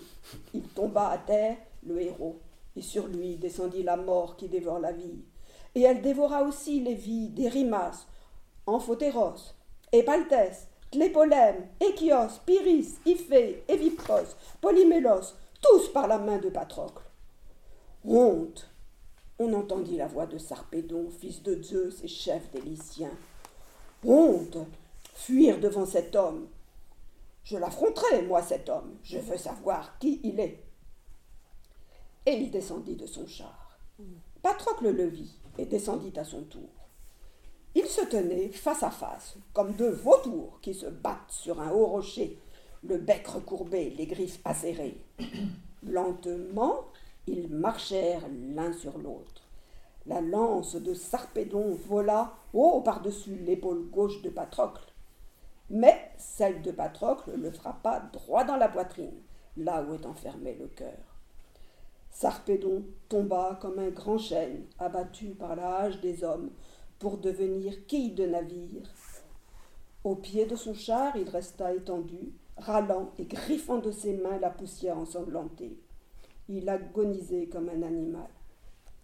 Avec la vie qui lui restait, il se mit à invoquer son ami Glaucos. Il l'appelait et le suppliait. Glaucos, ne les laisse pas m'enlever mes armes. Rassemble les guerriers lyciens, venez me défendre. Je serai votre déshonneur à jamais si vous permettez que Patrocle prenne mes armes. Glaucos Patrocle s'approcha, lui mit le pied sur la poitrine et arracha sa lance, tirant les entrailles avec et le cœur. Ainsi, d'un seul geste, il enlève de ce corps la pointe de bronze et la vie. Pendant ce temps, Glaucos, courant de part et d'autre, fou de douleur, appelait tous les chefs lyciens et les héros troyens. Sarpédon est mort, Patrocle l'a tué, courez défendre ses armes. Ils accoururent, saisis de la mort de cet homme qui était un des plus forts et des plus aimés des défenseurs de Troie. Ils accoururent et se rangèrent autour de son corps, Hector en tête, et tous les autres, pour le défendre. Il les vit arriver, Patrocle, et nous rassembla tous, alors, et nous rangea face à eux, en hurlant que, si nous étions vraiment les plus forts de tous, c'était le moment de le prouver. il y avait le corps de Sarpédon, là au milieu. Troyens et Lyciens d'un côté, nous, les Myrmidons, de l'autre. Et il y eut bataille pour ce corps et pour ses armes. Au début, ce furent les Troyens qui l'emportaient. Mais quand Patrocle vit ses amis autour de lui tomber sous les coups, alors il se jeta au premier rang, et comme un épervier qui, met en fuite corbeaux et étourneaux, il tomba sur nos ennemis et les chassa. De la terre s'élevait le vacarme du bronze, du cuir, des solides peaux de bœuf, sous les coups d'épée et de lance à deux pointes. Aucun homme, si avusé fut-il, n'aurait plus pu reconnaître à présent le corps de Sarpédon, car de la tête aux pieds il était entièrement recouvert de flèches, de poussière et de sang. Nous continuions à nous battre autour de ce cadavre, comme les mouches dans l'étable qui bourdonnent sans trêve autour des seaux remplis de lait blanc.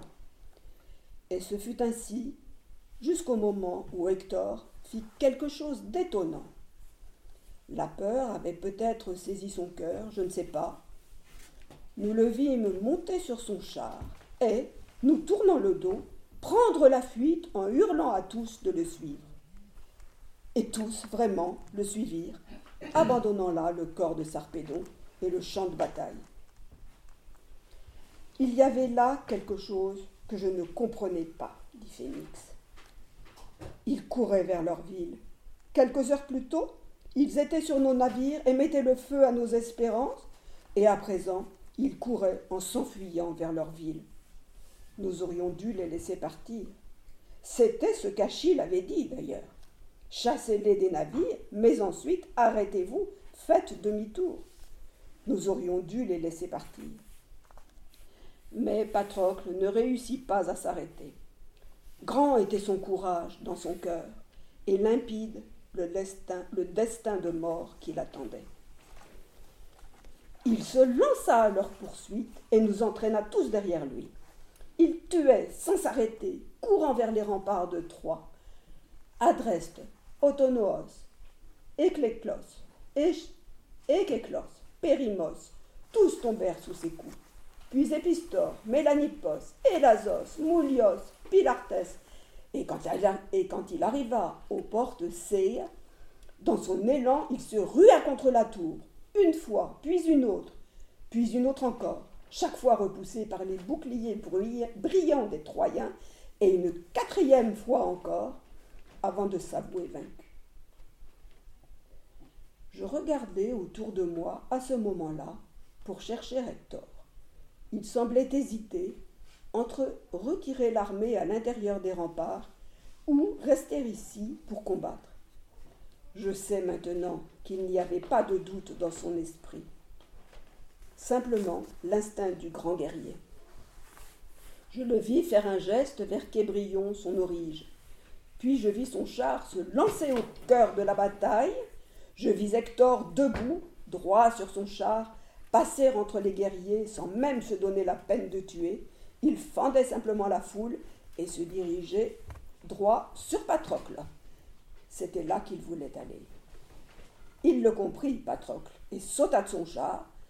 Il se pencha pour prendre sur le sol une pierre blanche et dure, et quand le char d'Hector fut à sa portée, il la jeta avec toute la force qu'il avait. La pierre frappa Kébrion, l'orige qui tenait les rênes. Elle le frappa en plein front. L'os se fendit, les yeux tombèrent par terre dans la poussière, puis lui aussi tomba à bas du char. Quelle agilité se moqua Patrocle. Sais-tu quel pêcheur expérimenté tu ferais, Kébrion, si seulement tu plongeais dans l'eau aussi agilement que tu sais plonger de ton char? Qui donc disait que vous n'aviez pas de bons majeurs, de bons nageurs parmi les Troyens? Il riait. Il riait. Et il se trouva face à Hector comme deux lions affamés luttent contre la montagne, luttent sur la montagne, furieux pour une biche tuée, tous les deux commencèrent à se battre pour le corps de Kébrion. Hector avait pris le mort par la tête et ne le lâchait pas. Patrocle l'avait saisi par les pieds et tiré pour essayer de l'emporter.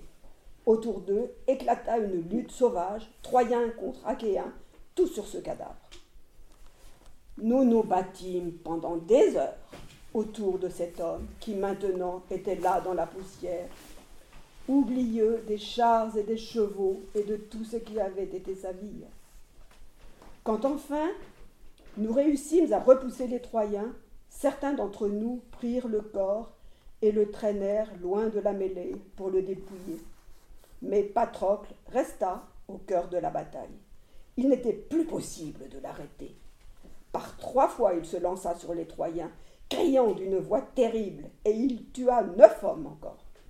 Mais quand, pour la quatrième fois, il s'élança, tel un dieu, alors Patrocle, alors Patrocle, nous vîmes tous brusquement apparaître la fin de ta vie. Ce fut Euphorbes qui te frappa par derrière entre les épaules. Il arriva sur son char, se frayant un chemin dans la mêlée. Partout il y avait de la poussière, un énorme nuage de poussière. Tu ne le vis pas arriver. Il apparut comme surgi du néant, brusquement, derrière toi, et tu ne pouvais pas le voir. Moi, je le vis de près. Il te planta de près, il te planta sa lance dans le dos. Te souviens-tu de Forbes, Patrocle? Te souviens-tu que nous le voyions dans la bataille et que nous commentions sa beauté, ses cheveux qui retombaient sur ses épaules N'était-il pas le plus beau de tous? Il te frappa au milieu de la mêlée, puis aussitôt s'enfuit. Il alla se cacher parmi les siens, par peur de ce qu'il avait fait. Patrocle resta immobile, stupéfait, les yeux renversés en arrière, ses jambes qui soutenaient, encore son corps si beau, mais ne le sentaient plus. Je me souviens de sa tête qui bascule en avant après le coup porté, et de son casque qui tombe dans la poussière. Je n'aurais jamais imaginé ce casque, le voir souillé de poussière et de sang, par terre, ce casque-là, qui avait recouvert la tête et le beau visage d'Achille, homme divin. Je le vis rouler par terre entre les pattes des chevaux, dans la poussière et dans le sang. Patrocle fit quelques pas. Il cherchait quelque chose qui pourrait le cacher ou le sauver. Il ne voulait pas mourir. Autour de lui, tout s'était arrêté. Certaines morts sont des rites mais vous ne pouvez pas comprendre. Personne n'arrêta Hector quand il s'approcha de lui. Ça, vous ne pouvez pas le comprendre. Dans la mêlée, il s'approcha de lui sans qu'aucun de nous ne sache l'arrêter. Il vint à un pas de lui, puis de sa lance, lui transperça le ventre. Alors Patrocle s'écroula à terre. Nous le vîmes tous, cette fois, s'écrouler à terre et Hector se penchait sur lui, le regardait dans les yeux et lui parlait dans ce silence terrifiant. Patrocle, tu croyais venir ici et détruire ma ville, hein? Tu te voyais rentrer chez toi avec ton navire plein de femmes et de richesses troyennes. Maintenant, tu sais que Troie est défendue par des hommes forts et que le plus fort d'entre eux s'appelle Hector. Toi, tu n'es plus rien maintenant que de la nourriture pour les vautours. Il ne te sera pas d'une grande aide, ton ami Achille, aussi fort soit-il. C'est lui hein, qui t'a envoyé ici. C'est lui qui t'a dit Patrocle, ne reviens pas tant que tu n'auras pas ouvert la poitrine d'Hector et ensanglanté sa tunique. Et toi, imbécile, tu l'as écouté. Il était en train de mourir, Patrocle. Mais il trouva encore la force de parler. Tu peux bien te glorifier maintenant, Hector, parce que tu m'as vaincu. Mais la vérité, c'est que mourir était mon destin. Ce sont les dieux qui m'ont tué. Et parmi les hommes, le premier, c'est Euphorbe. Toi, qui viens de m'achever, tu n'es que le troisième, Hector. Tu n'es que le dernier de ceux qui m'ont tué. Et maintenant, écoute-moi. Et n'oublie pas ce que j'ai à te dire. Tu es un mort qui marche, Hector. Rien n'arrachera de tes épaules ton horrible destin. Ce peu de vie qu'il te reste, Hector, Achille viendra et te l'arrachera. Puis le voile de la mort l'enveloppa, Son âme s'envola et s'en alla chez Hadès, pleurant sa force et sa jeunesse perdue. Hector posa le pied sur la poitrine de Patrocle et tira sur sa lance de bronze. Le corps se souleva, puis, éventré, retomba dans la poussière. Hector resta là à le regarder. Il dit quelque chose à mi-voix. Puis, comme saisi d'une fureur, il voulut se jeter sur Automédon. Il l'aurait tué, mais les chevaux l'emportèrent avec eux, les chevaux rapides, les chevaux que les dieux donnèrent à Achille. Ils les emportèrent loin des griffes d'Hector, de sa colère et de la mort. Moi, Phénix, je mourus deux ans plus tard, pendant le voyage pour essayer de rentrer chez moi de Troie. Ce fut Néoptolème qui brûla mon cadavre. C'était le fils d'Achille. À présent, mes os reposent dans une terre dont je ne sais même pas le nom. C'est peut-être juste que les choses se soient terminées ainsi. De toute façon, je n'aurais pu en revenir de cette guerre, de ce sang et de la mort de ces deux enfants que je n'ai pas su sauver.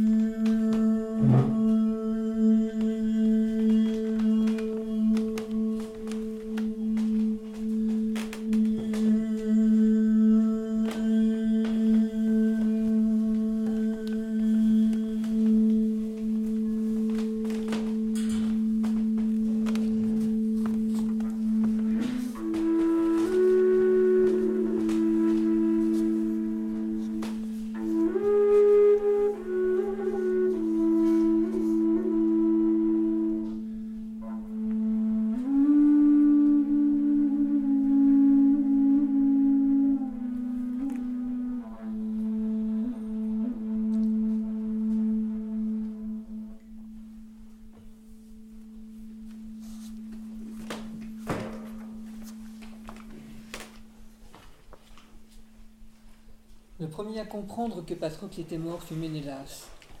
Il accourut et se mit devant son cadavre en brandissant sa lance et son bouclier, prêt à tuer quiconque approcherait. Arriva Euphorbe, celui qui avait le premier frappé Patrocle. Il voulait recueillir son triomphe, mais Ménélas lui hurla Tiens-toi au large si tu ne veux pas mourir. Tu sais ce qui est arrivé à ton frère quand il m'a défié. Il n'est pas rentré chez lui sur ses jambes pour réjouir son épouse et ses parents. J'écraserai ta force, à toi aussi, si tu ne disparais pas. Euphorbe était le plus beau de tous les Troyens. Il avait des boucles splendides tressées sur sa tête avec des fermoirs d'or et d'argent.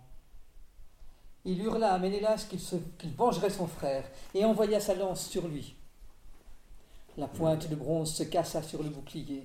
Et Ménélas alors bondit sur lui et planta sa lance dans sa gorge, appuyant de toute la force de son bras. De part en part, la pointe traversa le cou délicat et ses cheveux se mouillèrent de sang. Il s'abattit au sol comme un plant d'olivier, jeune, beau, fort, couvert de fleurs blanches, renversé brusquement par la foudre dans la tempête. Ménélas se pencha pour lui ôter ses armes quand il s'aperçut qu'Hector accourait vers lui, féroce, hurlant de manière terrible. Il eut peur et laissa le corps de Patrocle, et il commença à reculer, cherchant des yeux autour de lui une aide. Il vit Ajax et se mit à lui crier Patrocle est mort, Ajax, et déjà Hector lui prend ses armes. Allons le défendre, combat avec moi. Et Ajax se retourna et s'émut dans son cœur. Il accourut pour l'aider. Tous deux revinrent près de Patrocle et virent qu'Hector déjà lui avait enlevé ses armes glorieuses et saisissait maintenant son épée pour lui trancher la tête et abandonner ensuite le cadavre là, en pâture aux chiens. Ajax se rua sur lui avec tant de férocité qu'Hector lyncha sa proie et se retira au milieu des siens. Ajax se pencha sur le corps de Patrocle et le recouvrit de son bouclier immense en forme de tour. Il se tenait là, comme se tient le lion, près de ses petits, quand il flaire les chasseurs. Les Troyens s'étaient aperçus qu'Hector avait fui devant Ajax et ils le regardaient d'un air égaré. Je me souviens d'avoir entendu Glaucus qui hurlait tu es un lâche, Hector. Tu n'as pas affronté Ajax parce qu'il est plus fort que toi. Et maintenant tu lui laisses le corps de Patrocle, qui aurait été un butin précieux pour nous. Alors Hector fit une chose que personne n'oubliera. Il rattrapa en courant ses compagnons qui étaient en train de ramener les armes de Patrocle dans la ville comme un trophée. Il les arrêta, enleva ses propres armes, mit sur lui les armes immortelles qu'Achille avait données à son ami pour aller à la bataille il les revêtit. Elles devinrent siennes, les armes immortelles d'Achille. Son corps sous ses armes, il semblait né pour ces armes-là, et tout à coup il rayonna de force et de vigueur. Il passa resplendissant devant tous ces guerriers, étincelant sous les armes qu'ils avaient regardées des années durant avec terreur. Et à présent, il les faisait aller et venir devant leurs yeux. Ils le regardaient stupéfaits. Glaucos, Médon, Tersilocos, Astéropée, il le regardait passer, fasciné. Disénor, Hippotos, Phorcys, Chromios, Énomos et Hector leur cria Combattez avec moi, alliés des mille tribus. Moi je vous dis que celui qui traînera le cadavre de Patrocle dans les rangs des Troyens, en faisant prier Ajax, en faisant plier Ajax, celui-là partagera avec moi ce corps, et la gloire sera égale pour lui et pour moi. Et tous, avec fureur, se ruèrent contre les Achéens. Ajax les vit arriver et comprit que ni lui ni Ménélas ne pouvaient les arrêter. Alors il se mit à appeler à l'aide. Et Idoménée, d'abord, Mérion et Ajax d'Oïlée, ensuite, et d'autres valeureux l'entendirent et se précipitèrent à ses côtés. Les Troyens chargèrent en masse, tous derrière Hector. Autour d'Ajax, les Achéens se rangèrent d'un seul cœur, protégés par le bouclier de bronze. La première vague de Troyens les repoussa, les obligeant à abandonner le corps de Patrocle. Mais Ajax ramena les siens à l'attaque, jusqu'au moment où ils réussirent à arracher de nouveau ce corps des mains des Troyens. C'était une lutte terrible, une dispute effroyable. La fatigue et la sueur souillaient les jambes et les genoux, les pieds et les mains et les yeux de tous ceux qui se battaient autour de ce cadavre. De toutes parts, des guerriers agrippaient le corps de Patrocle et le tiraient, on aurait dit la peau d'un animal quand on l'attend pour la faire sécher. Patrocle. Il ne savait pas encore, Achille, que son bien-aimé était mort. Sa tante était loin sous les noirs navires, et Patrocle était allé mourir sous les murs de Troie. Il ne pouvait pas le savoir. Je l'imagine là-bas, dans sa tente, pensant encore que Patrocle reviendrait bientôt, après avoir chassé les Troyens et lui rendrait ses armes, et festoieraient ensemble, et... Et pendant qu'il se disait cela, Patrocle était déjà à ce moment-là un cadavre qu'on se disputait de toutes parts. Et autour de lui, les guerriers s'entretuaient, luisaient les lances aiguës et se heurtaient avec fracas les boucliers de bronze. Voilà ce qu'on devrait apprendre de la douleur que le fils de Zeus est Zeus et le fils de Cronos. Et cette histoire de Xanthos et Baïlios, merci, pardon. Et cette histoire de Xanthos et Balios, quand on parle de douleur, c'était les chevaux immortels d'Achille, et ils avaient mené Patrocle à la bataille. Eh bien, quand Patrocle tomba, Automédon les emmena loin de la mêlée, pensant les mettre en sûreté en les faisant galoper jusqu'au navire. Mais eux, arrivés au milieu de la plaine, ils s'arrêtèrent d'un seul coup. Ils s'immobilisèrent, car leur cœur était brisé de douleur par la mort de Patrocle. Il essayait de les faire avancer, Automédon, à coups de fouet ou douces implorations. Mais pas question pour eux de revenir au navire. Ils restaient immobiles, comme une stèle de pierre sur la tombe d'un homme, avec leur museau qui frôlait la terre. Et ils pleuraient. Des larmes brûlantes. Elles coulaient de leurs yeux, c'est la légende qui le dit. Ils pleuraient. Ils étaient nés pour endurer la vieillesse et la mort. Eux, ils étaient immortels. Mais ils avaient galopé aux côtés de l'homme, et de lui maintenant ils apprenaient la douleur car il n'y a rien sur la face de la terre, rien qui respire ou qui marche, rien d'aussi malheureux que l'homme. À la fin, brusquement, les deux chevaux s'élancèrent au galop, mais en direction de la bataille. Automédon essaya de les arrêter, mais rien à faire. Ils se mirent à caracoler au milieu de la mêlée, comme ils auraient fait au combat. Vous comprenez? Mais Automédon, sur le char, était tout seul. Il devait tenir les rênes, il ne pouvait pas empoigner ses armes, bien sûr et donc il ne pouvait tuer personne. Eux l'amenaient sur les guerriers et au cœur de l'affrontement, mais la vérité, c'est que lui ne pouvait pas combattre. La vérité, c'est que ce char ressemblait à un char fou, qui, comme un vent, traverse la bataille sans porter de coups. Absurde et merveilleux. Puis les Achéens comprirent que cette bataille, ils allaient la perdre. Certains, comme Idoménée, abandonnèrent même la place, s'avouant vaincus. Les autres voulaient revenir près des navires, mais sans cesser de combattre, et en essayant d'emporter avec eux le corps de Patrocle. Quelqu'un dit aussi qu'il fallait avertir Achille de ce qui s'était passé. Et tous furent d'accord, sauf qu'on ne savait pas qui envoyer. On avait besoin de guerriers ici, et peut-être personne non plus ne voulait-il être celui qui apporterait à Achille la nouvelle de la mort de Patrocle. À la fin, ils choisirent un jeune garçon qu'Achille aimait et qui à ce moment-là livrait combat près du corps de Patrocle. Et ce jeune garçon, c'était moi. Je m'appelle Antilochos, je suis un des fils de Nector, Nestor. Quand mon père partit pour la guerre de Troie, j'étais encore trop jeune pour partir avec lui. Je restais donc chez nous, mais cinq ans plus tard, sans rien dire à mon père, je pris un navire et débarquai sur la plage de Troie. Je me présentai à Achille et lui dis toute la vérité, que je m'étais enfui pour venir combattre à ses côtés. Mon père me tuera, lui dis-je. Achille admira mon courage et ma beauté. Ton père sera fier de toi, me dit-il.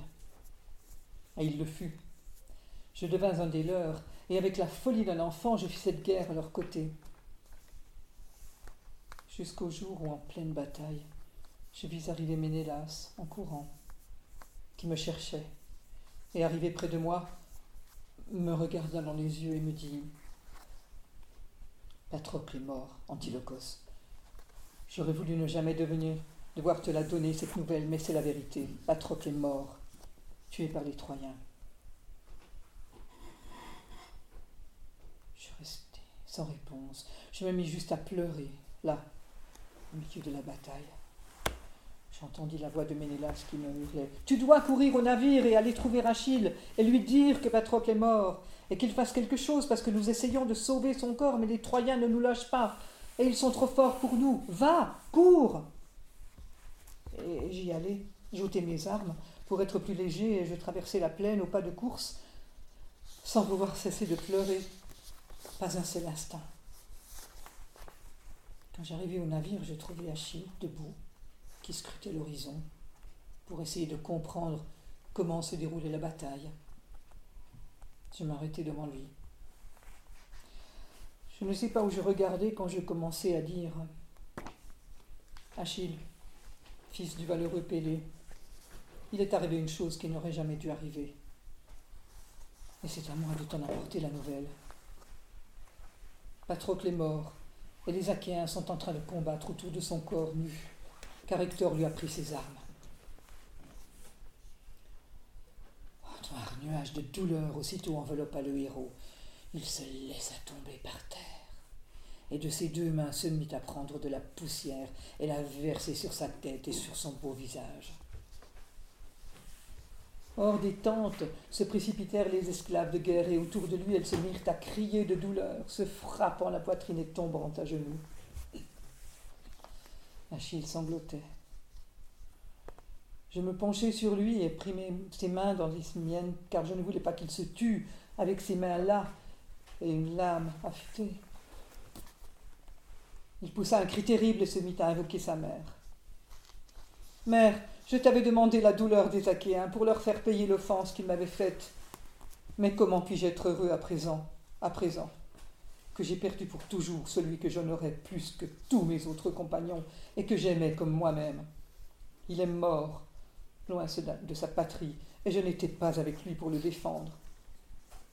J'étais assis dans ma tente, tu comprends Assis près de mon navire, comme un fardeau inutile pour la terre, pendant qu'il mourait et que tant d'autres mouraient sous les coups d'Hector, j'étais ici, moi, qui suis de tous les Achéens le plus grand dans la bataille.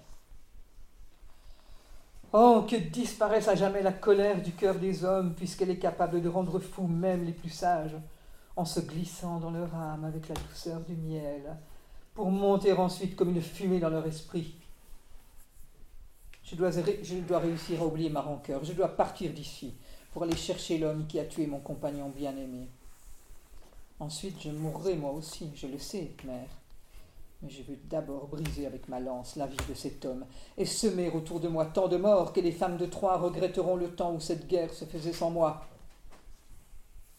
Il hurlait ces choses en pleurant, mais restait là, étendu dans la poussière.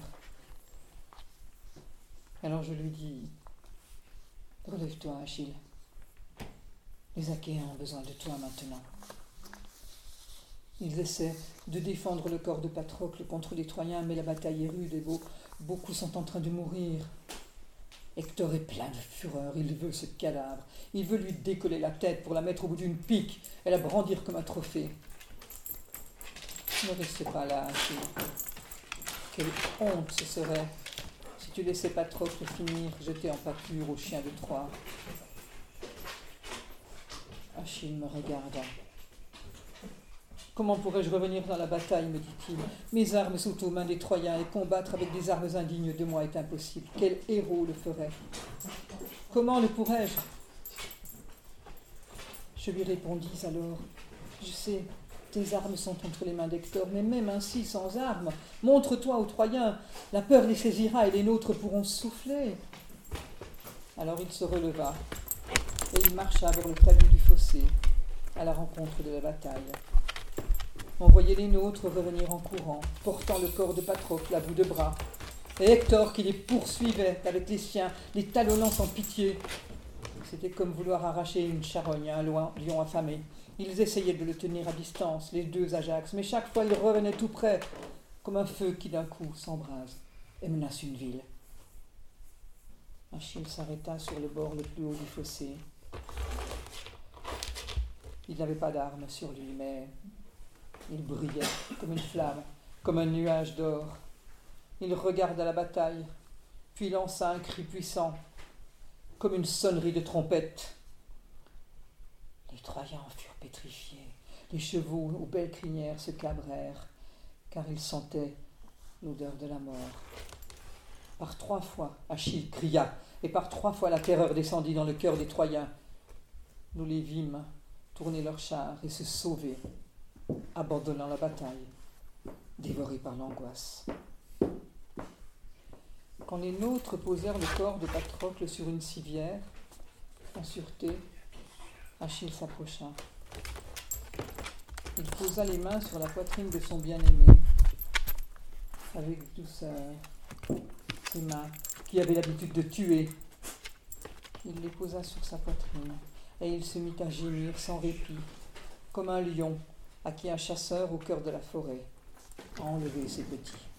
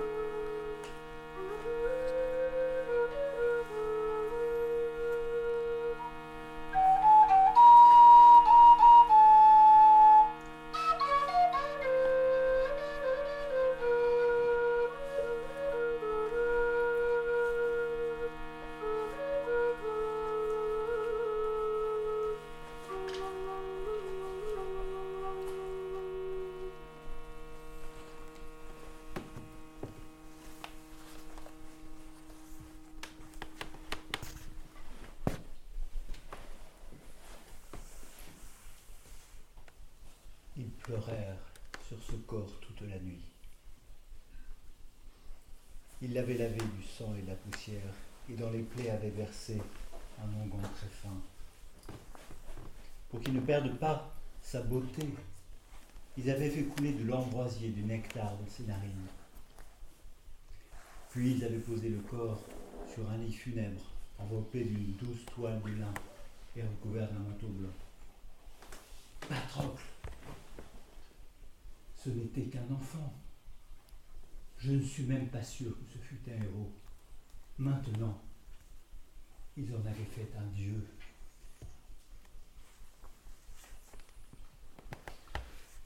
L'aube se leva sur leurs lamentations et leurs tremblements de douleur. Et vint le jour dont je me souviendrai à jamais comme du jour de ma fin.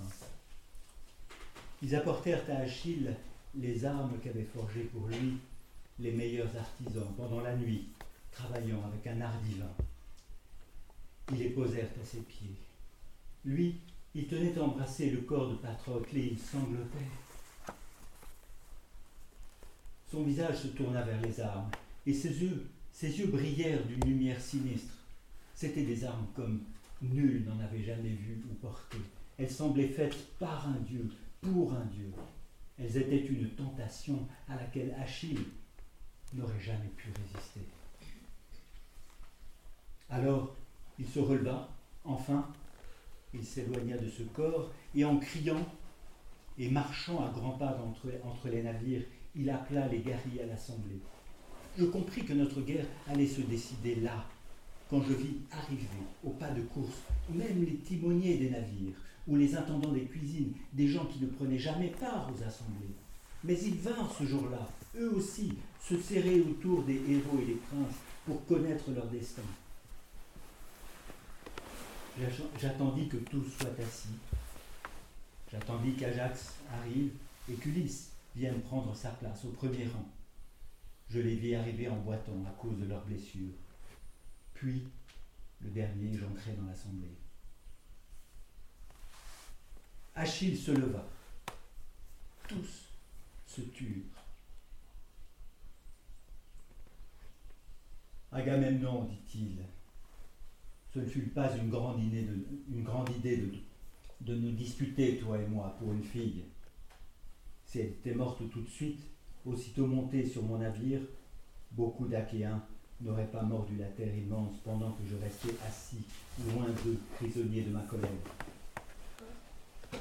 Quoi qu'il se soit passé, il est temps de dompter mon cœur dans ma poitrine et d'oublier le passé. Aujourd'hui, j'abandonne ma colère et je reviens combattre. Toi, rassemble les Achéens et exhorte-les à combattre avec moi pour que les Troyens ne dorment plus sous nos navires. De toutes parts, les guerriers exultèrent. Dans cette grande clameur, je pris la parole. Je restai assis à ma demande et demandai qu'on fît silence. Moi, le roi des rois, je dus demander qu'on fît silence. Puis je dis,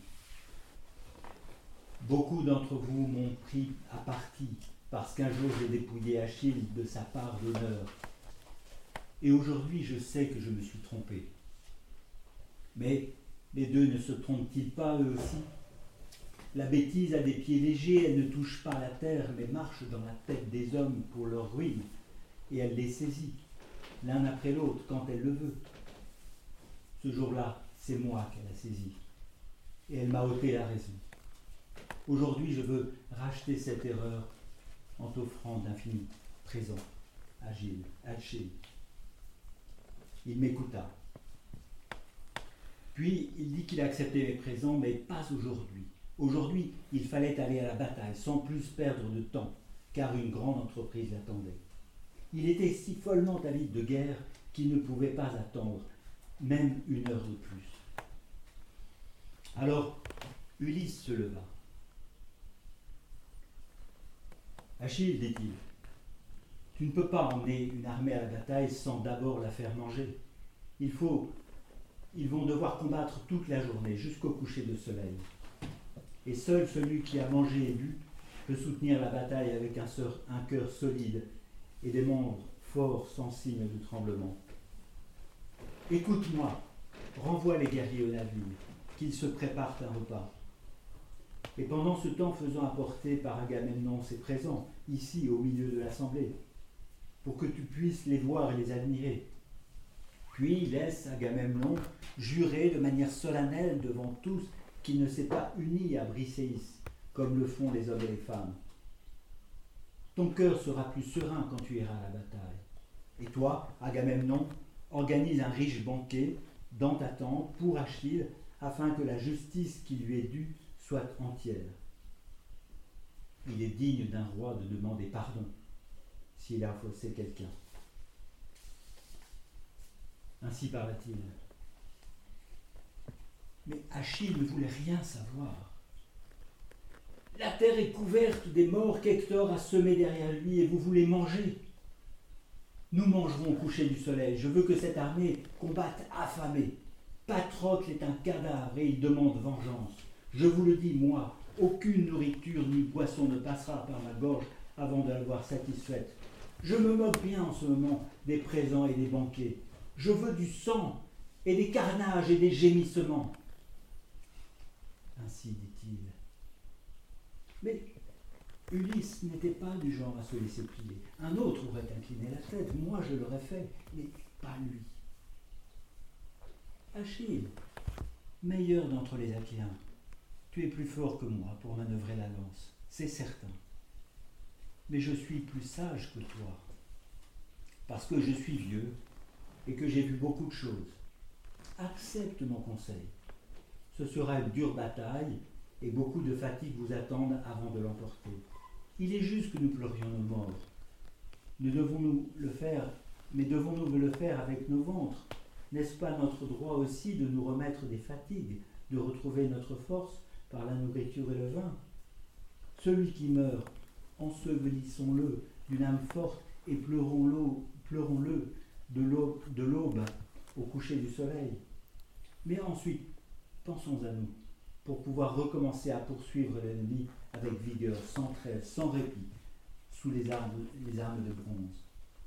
Aussi, j'ordonne que personne n'aille à la bataille sans avoir mangé et bu, tous ensemble. Ensuite, nous nous lancerons sur les Troyens, en réveillant sans tremblement l'atroce bataille. Ainsi dit-il. Et ils obéirent. Et Achille obéit. Ulysse prit quelques jeunes gens avec lui et se rendit à ma tente. Il emporta l'un avec l'autre les présents que j'avais promis trépieds, chevaux, femmes, or et Briséis.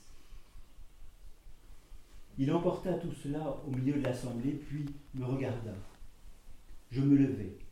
La blessure à mon bras était à devenir fou, mais je me levai. Moi, le roi des rois, je tendis les mains vers le ciel et, venant, et devant tous, je dus dire ces paroles.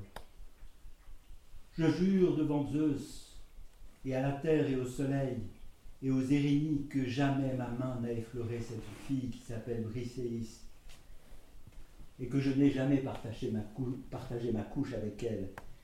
Elle est restée dans ma tente et c'est intact que je la restitue aujourd'hui. Que les dieux m'infligent des peines terribles, des tremblements inextinguibles si je n'ai pas dit la vérité. Je ne mentais pas. J'avais pris cette fille, mais pas son cœur. Je la vis pleurer sur le corps de Patrocle. Je l'entendis parler comme jamais je ne l'avais entendu. Patrocle, toi qui étais si cher à mon cœur, je t'ai laissé vivant et je te retrouve mort.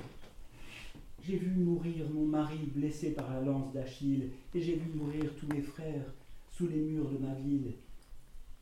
Et quand je, quand je les pleurais, tu me consolais, et avec douceur tu me disais que tu m'emmènerais à Phti, et que là-bas Achille me prendrait pour épouse, et que nous fêterions les, les noces tous ensemble dans la joie. Cette douleur, je la pleure aujourd'hui en te pleurant, toi, Patrocle. Elle embrassait ce corps en sanglotant au milieu des gémissements des autres femmes. Achille attendit que l'armée eût pris son repas. Lui ne voulut pas toucher ni nourriture ni. Quand les hommes commencèrent à se déverser hors des tentes et des navires, prêts pour la bataille, il revêtit ses nouvelles armes. Les belles jambières avec des renforts d'argent aux chevilles, la cuirasse sur sa poitrine, l'épée accrochée à son épaule, le casque sur la tête brillant comme une étoile, et sa lance, la fameuse lance dont son père lui avait fait présent pour apporter la mort au héros. En dernier, il prit son bouclier. C'était un bouclier énorme et puissant. Il en jaillissait un éclat pareil à la lune. Le cosmos tout entier y était gravé. La terre et les eaux, les hommes et les étoiles, les vivants et les morts. Nous combattions, nous, avec la main des armes. Cet homme-là allait à la bataille en serrant dans son poing, en serrant dans son poing saisi d'un tremblement invincible, le monde. Je le vis, resplendissant comme le soleil, monter sur son char et hurler à ses chevaux immortels de l'emporter vers la vengeance. Il leur en voulait car il n'avait pas été capable de soustraire Patrocle à la mort en courant loin de la bataille. Aussi les insultait-il et criait après eux. Et la légende dit qu'ils lui répondirent baissant le museau et arrachant les rênes. Ils lui répondirent avec une voix humaine, une voix saisie de tremblement, et lui dirent Nous courons aussi vite que le vent, Achille, mais plus vite que nous court ton destin vers la mort.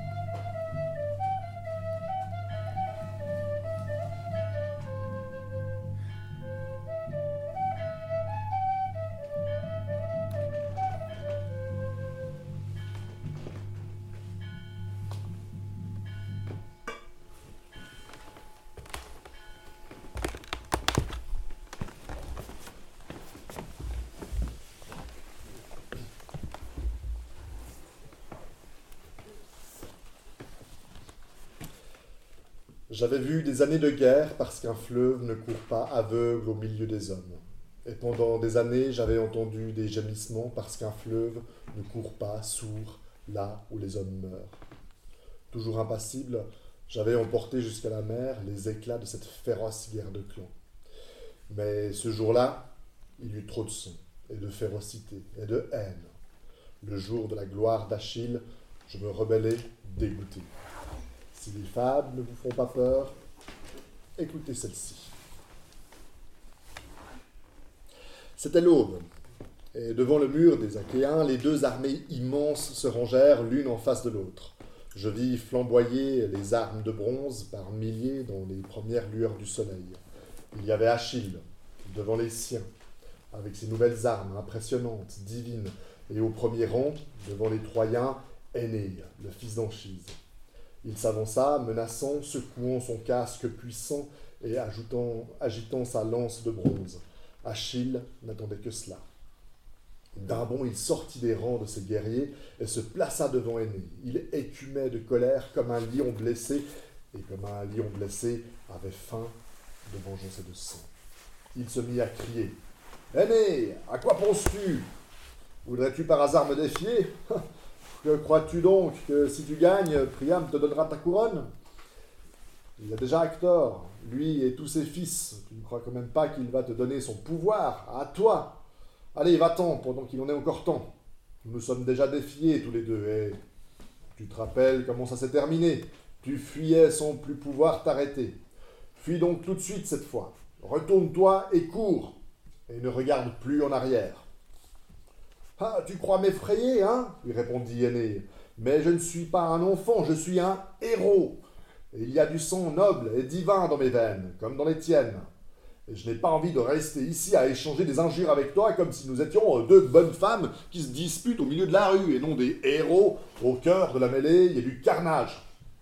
Cesse de parler, Achille, et combat. Il serra sa lance dans son poing et la lança. La pointe de bronze résonna contre l'énorme, le splendide bouclier d'Achille. Il avait été fabriqué avec un art infini, deux couches de bronze à l'extérieur, deux couches d'étain à l'intérieur, et au milieu, une couche d'or. La lance d'année passa le bronze, mais dont l'or s'arrêta. Achille alors leva la sienne. Aîné tendit en avant le bras qui tenait son bouclier. La pointe de bronze vola dans l'air, rapide, fendit le bouclier, passa d'un souffle au-dessus de la tête d'Aîné et alla se ficher en terre derrière lui. Aîné resta pétrifié de peur. Le coup l'avait manqué de peu. Achille tira son épée, criant d'une manière horrible, il se jeta en avant. Aîné se sentit perdu. Il prit dans ses mains une grosse pierre qui se trouvait là, il la souleva pour se défendre, et je vis Achille, tout à coup, comme aveuglé, perdre son élan, comme si, comme si quelque chose se passait dans sa tête, au point qu'il s'arrêta, l'air égaré, roulant les yeux autour de lui, comme pour chercher quelque chose qu'il aurait perdu. Aîné ne se fit pas dire deux fois, faisant volte-face, il se mit à courir et disparut bientôt dans les rangs des Troyens. Si bien qu'Achille, quand il reprit ses esprits, regarda autour de lui, ne le vit plus. Il y avait encore sa lance, qu'il avait manqué d'un cheveu, fiché en terre, mais lui n'était plus là. C'est de la magie, ça, murmura Achille. Aîné doit être cher à un dieu pour pouvoir disparaître de cette façon. Mais qu'il aille au diable. Ce n'est pas de lui que je dois m'occuper. Il est temps que je livre bataille.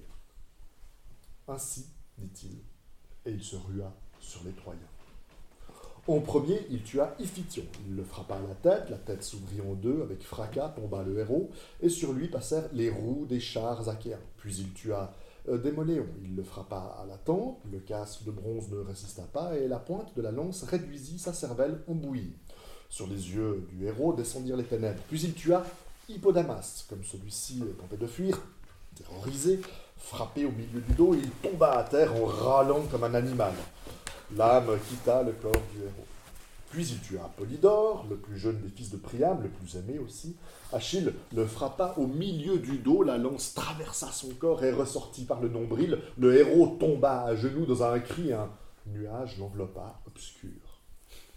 Quand Hector vit son jeune frère à genoux, tenant ses entrailles dans ses mains, il fut saisi de colère et oublia toute prudence. Il savait qu'il ne devait pas sortir à découvert et qu'il devait attendre Achille au milieu de la foule où il était bien protégé par ses compagnons. Mais il vit son frère mourir de cette façon et sans plus réfléchir, il se jeta en avant sur Achille en criant. Achille le vit et dans ses yeux brilla une lueur de triomphe. Viens, viens, Hector, viens plus près, se mit-il à hurler. Approche-toi de ta mort. Ne me fais pas peur, Achille, répondit Hector. Je sais que tu es plus fort que moi, mais ma lance est capable de tuer comme la tienne. Et c'est le destin qui décidera lequel de nous deux mourra. Puis il lança son arme, mais la pointe de bronze alla se planter dans le sol, non loin de lui. Achille pensa qu'il l'avait à sa merci. Avec un hurlement terrible, il se jeta en avant, brandissant sa lance, mais une nouvelle fois, son regard s'obscurcit et quelque chose dont son esprit se perdit. Par trois fois, il se jeta en avant comme à l'aveugle, comme s'il combattait enveloppé d'un brouillard profond. Quand il revint à lui, Hector n'était plus là, disparu au milieu des Troyens. Furieux, Achille se lança sur tout ce qui était autour de lui. Il tua Dryops en le frappant au cou, et Demoucos en le frappant d'abord au genou puis au ventre, Laogonos, il le tua avec sa lance, et Dardanos avec son épée. De terreur, Tros tomba à genoux à ses pieds en demandant pitié. C'était guère plus qu'un enfant, aussi jeune qu'Achille. Achille lui transperça le foie d'un coup d'épée. Le foie fit saillie au dehors et du corps du héros jaillit le sang noir. Moulios, il le tua d'un coup à l'oreille et la pointe de bronze traversa la tête et ressortit sous l'autre oreille. À l'épée, il tua Ekeklos en lui ouvrant le crâne. De sa lance, il frappa deux calions au coude, puis de son épée, lui trancha la tête. La moelle jaillit des vertèbres, et il tomba, le tronc du héros, sur le sol. De sa lance, il transperça encore Rigmos au ventre et tua d'un coup dans le dos son écuyer, Areithos. Il était comme le feu qui enflamme l'immense forêt poussée par un vent impétueux. Le sang coulait sur la terre noire, et il ne s'arrêtait plus, avide de gloire, les mains souillées de boue sanglante et de mort. Terrorisés, les Troyens fuyaient à travers les champs, et quand ils me virent, au milieu de la plaine, comme des animaux qui fuient un incendie, ils se jetèrent dans mes eaux pour y chercher le salut. Achille arriva jusqu'à mes rives, posa posément sa lance par terre et, dégainant son épée, se jeta à son tour dans l'eau. Il se mit à tuer tout ce qui était à sa portée. Je n'entendais partout que plaintes et souffrances, tandis que mes os se coloraient de sang. Je vis Achille prendre l'un après l'autre douze jeunes gens parmi les Troyens et, au lieu de les tuer, les emmener jusqu'à la rive, l'un après l'autre, et les faire prisonniers pour les sacrifier devant le cadavre de Patrocle. Il les fit sortir de l'eau comme des fonds effarés, l'un après l'autre, pour qu'ils soient tués près des noirs navires. Puis il se retourna pour se jeter dans la foule et continuer le massacre. Il était encore sur la rive quand il vit devant lui Lycaon. C'était un enfant et son père, Priam, venait de payer pour sa libération. Il était revenu depuis peu dans la bataille, et il était là, maintenant, sans armes, il avait tout jeté pour pouvoir traverser le fleuve. Il était là, nu, terrorisé. Je n'en crois pas mes yeux, dit Achille. Je t'ai déjà rencontré une fois dans la bataille et je t'ai pris vivant pour te vendre à Lemnos comme esclave. Et voilà que je te retrouve ici. Et qui sait si les Troyens que j'ai expédiés en enfer ne vont pas se mettre à revenir eux aussi. Mais cette fois, Lycaon, tu ne reviendras pas. Il leva sa lance et s'apprêta à le frapper, mais Lycaon se jeta à genoux et la lance lui frôla l'épaule et se planta dans la terre. Aie pitié, dit Lycaon, pleurant. Je viens juste de revenir dans la bataille et je me retrouve à nouveau devant toi. Pourquoi les dieux me haïssent-ils à ce point? Aie pitié, tu as déjà tué mon frère, Polydore. Épargne-moi. De tous les fils de Priam, c'est Hector que tu veux. Mais Achille le regarda férocement. Misérable, c'est à moi que tu parles de pitié. Avant que vous ne tuiez Patrocle, j'en avais alors de la pitié. Et j'ai épargné beaucoup de Troyens, mais maintenant, plus personne ne sortira vivant de mes mains. Cesse de pleurer, Patrocle est bien mort, qui valait beaucoup plus que toi. Pourquoi ne devrais-tu pas mourir, toi aussi? Regarde-moi, je suis fort et beau, et je mourrai pourtant. Il y aura une aube, ou un soir, ou un midi, qui me verront mourir. Et toi, tu pleures pour ta mort Lycaon baissa la tête, il tendit les mains en avant dans une dernière supplique. Achille enfonça son épée jusqu'à la garde, dans son corps, du haut jusqu'en bas, en pénétrant par la clavicule. Lycaon s'écroula, Achille le prit par un pied et le jeta dans mes eaux. Ta mère ne te pleurera pas sur un lit funèbre, dit-il, mais le fleuve t'emportera jusqu'à la mer pour y être dévoré par les poissons. Puis il se mit à hurler. Vous mourrez tous Ce fleuve ne vous sauvera pas. Je vous poursuivrai jusque sous les murs de Troie. Vous mourrez de mort et tous vous payerez ce que vous avez fait à Patrocle. Et il retourna dans l'eau et se remit à tuer. Astéropée et Persicolos, Midon et Astipolos, Nemos, Traetios, Ainios et Ophelestes. Une boucherie. Alors je me mis à crier. Loin de moi, Achille, va-t'en loin de moi si tu veux continuer à tuer.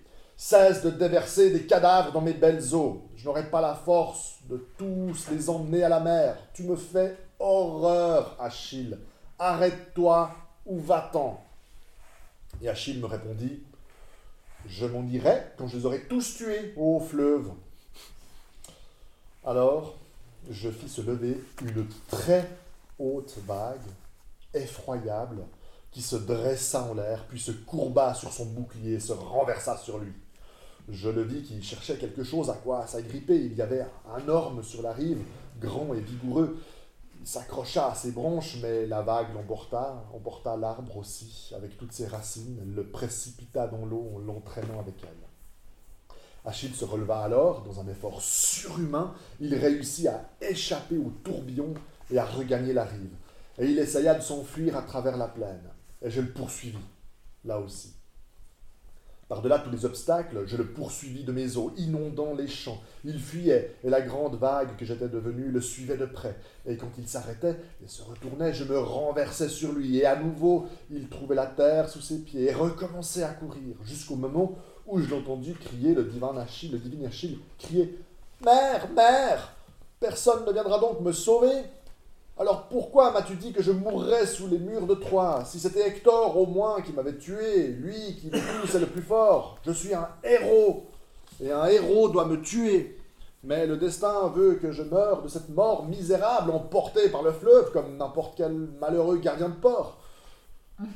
Il courait dans l'eau avec les cadavres et les armes qui flottaient et tournoyaient autour de lui. Il courait avec une force divine, mais je savais qu'elle ne le sauverait pas, sa force, ni sa beauté ni ses armes splendides, qu'il finirait au fond d'un marécage, couvert de boue, et que je verserais sur lui le sable et les graviers, et que je serais pour toujours, pour toujours, sa tombe impénétrable. Je m'élevais dans les airs en une ultime et énorme vague afin qu'elle l'emporte bouillonnante d'écume, de cadavres et de sang. Puis je vis le feu. Le feu dans la plaine, inexplicable, magique, le feu un mur de feu qui venait vers moi, brûlait les ormes, les saules, les tamaris, brûlait les lotus et les joncs, et le souchet brûlait les cadavres et les armes et les hommes. Je m'arrêtai. Le feu arriva sur moi, ce que personne n'avait jamais vu, tous ce jour-là le virent. Un fleuve en feu, l'eau qui bouillait, les poissons qui sautaient çà et là, terrorisés au milieu des tourbillons incandescents. Ainsi verrai-je fuir les Troyens bien des nuits plus tard dans l'incendie de leur ville. De mon lit, revenu vaincu à mes courants coutumiers, je vis Achille poursuivre les Troyens jusqu'au mur d'Ilion. Du haut d'une tour, Priam observait la défaite. Il fit ouvrir les portes pour que toute son armée trouve refuge dans la ville, et il ordonna de les renfermer aussitôt. Le dernier guerrier passé, mais le dernier guerrier était le plus fort et son fils aîné est le héros qui, par cette porte, ne passerait plus jamais.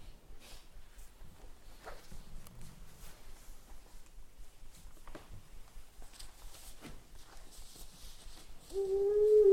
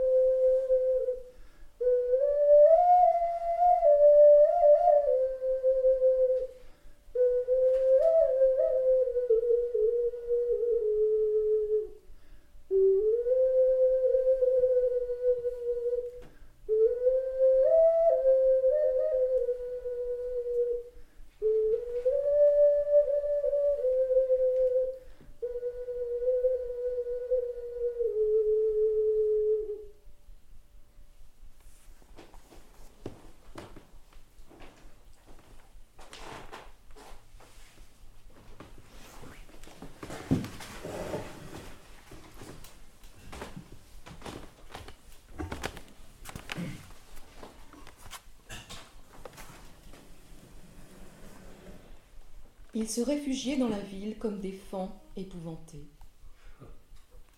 Priam avait fait ouvrir en grand les portes C, et ils entraient en courant, et en courant montaient sur les remparts, encore tout couverts de sueur, brûlés par la soif, et ils s'écrasaient contre les parapets pour regarder là en bas, dans la plaine. Par milliers, ils trouvèrent le salut dans le ventre de la ville. Un seul resta hors des portes, cloué là par son destin.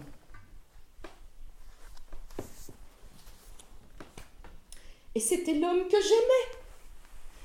Et le père de mon fils. De loin, Achille arriva en courant, devant ses guerriers, rapide comme un cheval vainqueur, resplendissant comme une étoile, éblouissant comme un présage de mort. Priam le reconnut du haut de la tour et il comprit. Il ne put se retenir et se mit à pleurer, le vieux, le grand roi, devant tous, frappant sa tête de ses mains et murmurant Hector, mon fils, va-t'en de là Achille est trop fort pour toi, ne l'affronte pas seul, tu le vois bien, il tue mes fils l'un après l'autre, cet homme-là. Ne te fais pas tuer toi aussi, sauve ta vie, et avec ta vie, sauve les Troyens. Je ne veux pas mourir percé par une lance le jour où notre ville sera prise. Je ne veux pas voir mes fils tués, mes filles prises comme esclaves, les lits nuptiaux dévastés, les enfants jetés dans la poussière au milieu du massacre. Je ne veux pas finir dans la poussière et être déchiqueté par les chiens que je nourrissais jusqu'à présent des restes de ma table. Toi, Hector, tu es jeune. Les jeunes sont beaux dans la mort. N'importe quelle mort. Tu ne dois pas avoir honte de mourir, mais moi, pense à un vieillard et à ces chiens qui se penchent sur lui et lui dévorent le crâne et lui arrachent le sexe et boivent son sang. Pense aux cheveux blancs, à la peau blanche. Pense aux chiens qui ensuite rassasiés vont aller se coucher sous mes portiques. Ah, je suis trop vieux, Hector, pour mourir ainsi. Fais que je meure en paix, mon fils. Il pleurait le grand roi. Et pleurait aussi Écube, reine et mère.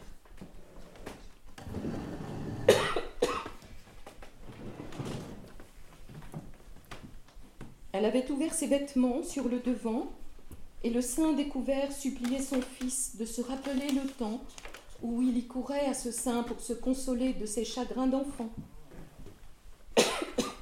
Elle voulait qu'il court à nouveau vers elle, comme autrefois, au lieu de se faire tuer là, sous les remparts, par un homme cruel qui n'aurait pas pitié de lui. Mais Hector ne l'écoutait pas. Il restait immobile, appuyé contre le rempart à attendre Achille, comme un serpent gonflé de venin attend l'homme devant son repère. Dans son cœur, il pleurait tous les héros morts en cette journée de guerre, et il savait que c'était lui qui les avait tués quand il avait refusé de retirer son armée au moment du retour d'Achille. Il les avait trahis, et tout ce qu'il pouvait faire maintenant, c'était reconquérir l'amour de son peuple en défiant cet homme. Peut-être un instant pensa-t-il déposer les armes et mettre fin à cette guerre en rendant Hélène et toutes ses richesses et d'autres encore. Mais il savait que rien désormais n'arrêterait Achille sinon la vengeance. Il le vit arriver en courant, resplendissant dans ses armes comme un soleil qui se lève.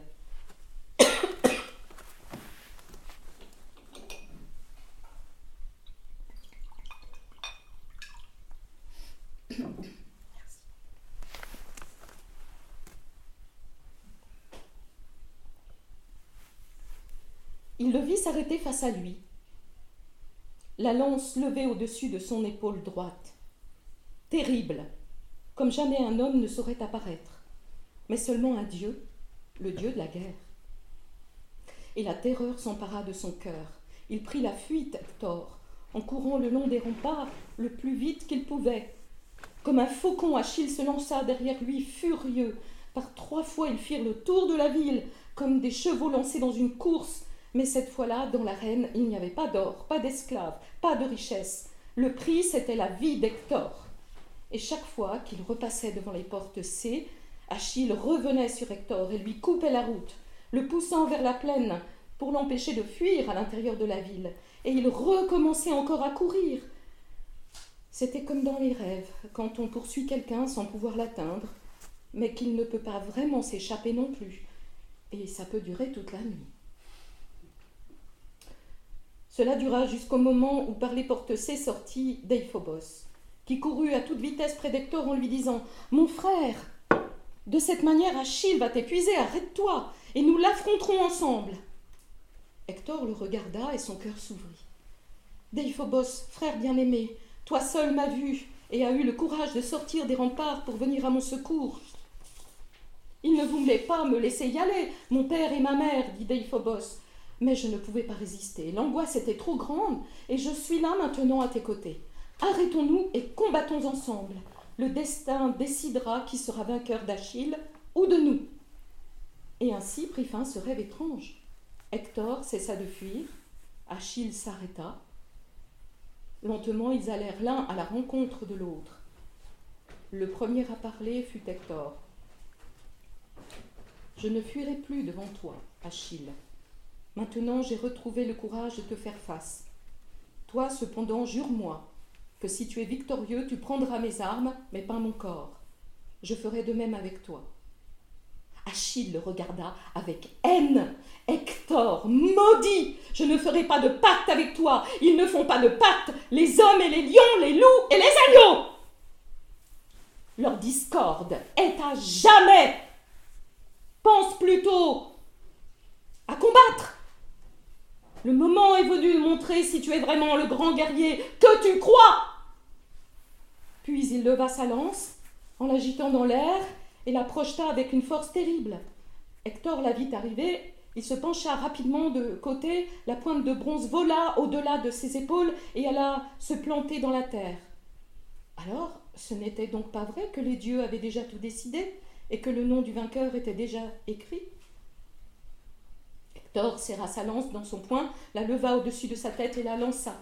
La pointe de bronze se planta en plein milieu du bouclier d'Achille. Mais c'était un bouclier divin, rien n'aurait pu le détruire. La pointe de bronze se ficha exactement au milieu, mais elle s'y arrêta. Hector la regarda, l'air égaré, et se retourna pour demander à Deiphobos une autre lance avec laquelle continuer à combattre, il se retourna, mais Deiphobos n'était plus là. Il s'était sauvé à l'intérieur de la ville.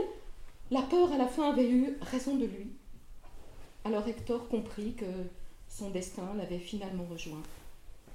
Et parce qu'il était un héros, il tira son épée pour mourir en combattant, pour mourir d'une manière que les hommes à venir raconteraient à jamais. Il prit son élan, aigle avide de fondre sur sa proie, en face de lui, Achille se ramassa dans la splendeur de ses armes. Ils bondirent l'un sur l'autre comme des lions. La pointe de bronze de la lance d'Achille avançait comme avance brillant l'étoile du soir dans le ciel nocturne. Elle cherchait un endroit à découvert dans les armes d'Hector, les armes qui avaient été celles d'Achille un jour, puis celles de Patrocle. Elle cherchait dans le bronze la fente pour arriver à la chair et à la vie. Elle la trouva à l'endroit où le cou prenait appui sur l'épaule, le tendre cou de mon bien-aimé.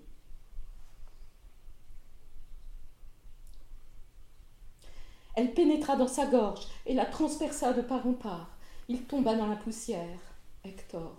Il regarda Achille et dans un dernier souffle de vie lui dit je t'en supplie, ne m'abandonne pas au chien, rends mon corps à mon père. Mais le cœur d'Achille était dur au-delà de toute espérance. Ne me supplie pas, Hector, trop grand est le mal que tu m'as fait. C'est déjà beaucoup si je ne te taille pas en pièces moi-même. Patrocle, lui en revanche, aura tous les honneurs funèbres qu'il mérite. Toi, tu mérites que les chiens et les oiseaux te dévorent, loin de ton lit et des larmes de ceux qui t'ont aimé. Hector ferma les yeux et la mort l'enveloppa. Elle s'envola, son âme, vers l'Hadès, pleurant sur son destin et sa force et sa jeunesse perdue. Achille retira sa lance du corps d'Hector, puis il se pencha pour lui défaire ses armes. Tous les Achéens accoururent pour regarder de plus près. Pour la première fois, ils voyaient ce corps nu sans armes.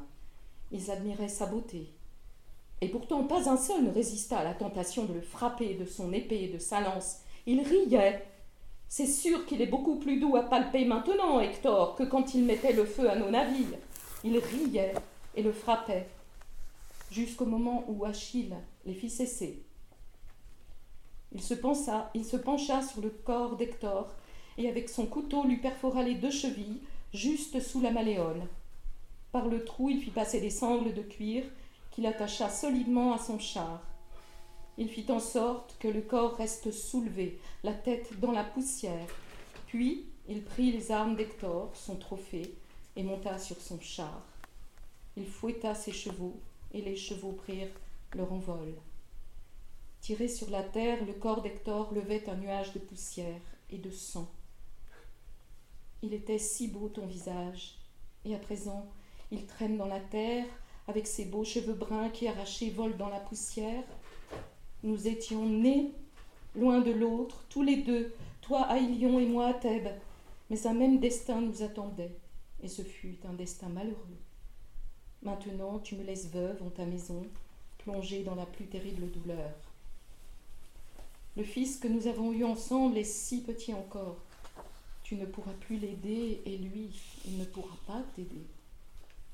Si jamais il survit à cette guerre, à jamais, le chagrin et la douleur seront à ses côtés, car il perd ses amis, celui qui est sans père, et il a du mal à défendre ses biens. Les yeux baissés, le visage sillonné de larmes, il ira tirer les autres pères par le manteau pour en recevoir protection, et quelqu'un aura peut-être un regard de pitié pour lui, mais ce sera comme de mouiller les lèvres d'un homme assoiffé. Et pourtant les Troyens l'appelaient le seigneur de la ville, cet enfant, parce que c'était ton fils et que tu étais celui qui, à lui seul, cette ville la défendait. Hector, le destin t'a fait mourir loin de moi, et ce sera à jamais ma plus grande douleur, parce que je n'ai pas eu pour moi tes dernières paroles. Je les aurais gardées précieusement, et je m'en serais souvenu toute ma vie, chaque jour et chaque nuit de ma vie. Sous les noirs navires à présent tu es la proie des vers, et ton corps nu que j'ai tant aimé sert de pâture aux chiens. De belles et somptueuses tuniques tissées de mains de femmes t'attendaient ici. J'irai au palais, je les prendrai et je les jetterai dans le feu. Si c'est le seul bûcher que je peux dresser en ton honneur, je le ferai. Pour ta gloire, devant tous les hommes et les femmes de Troie.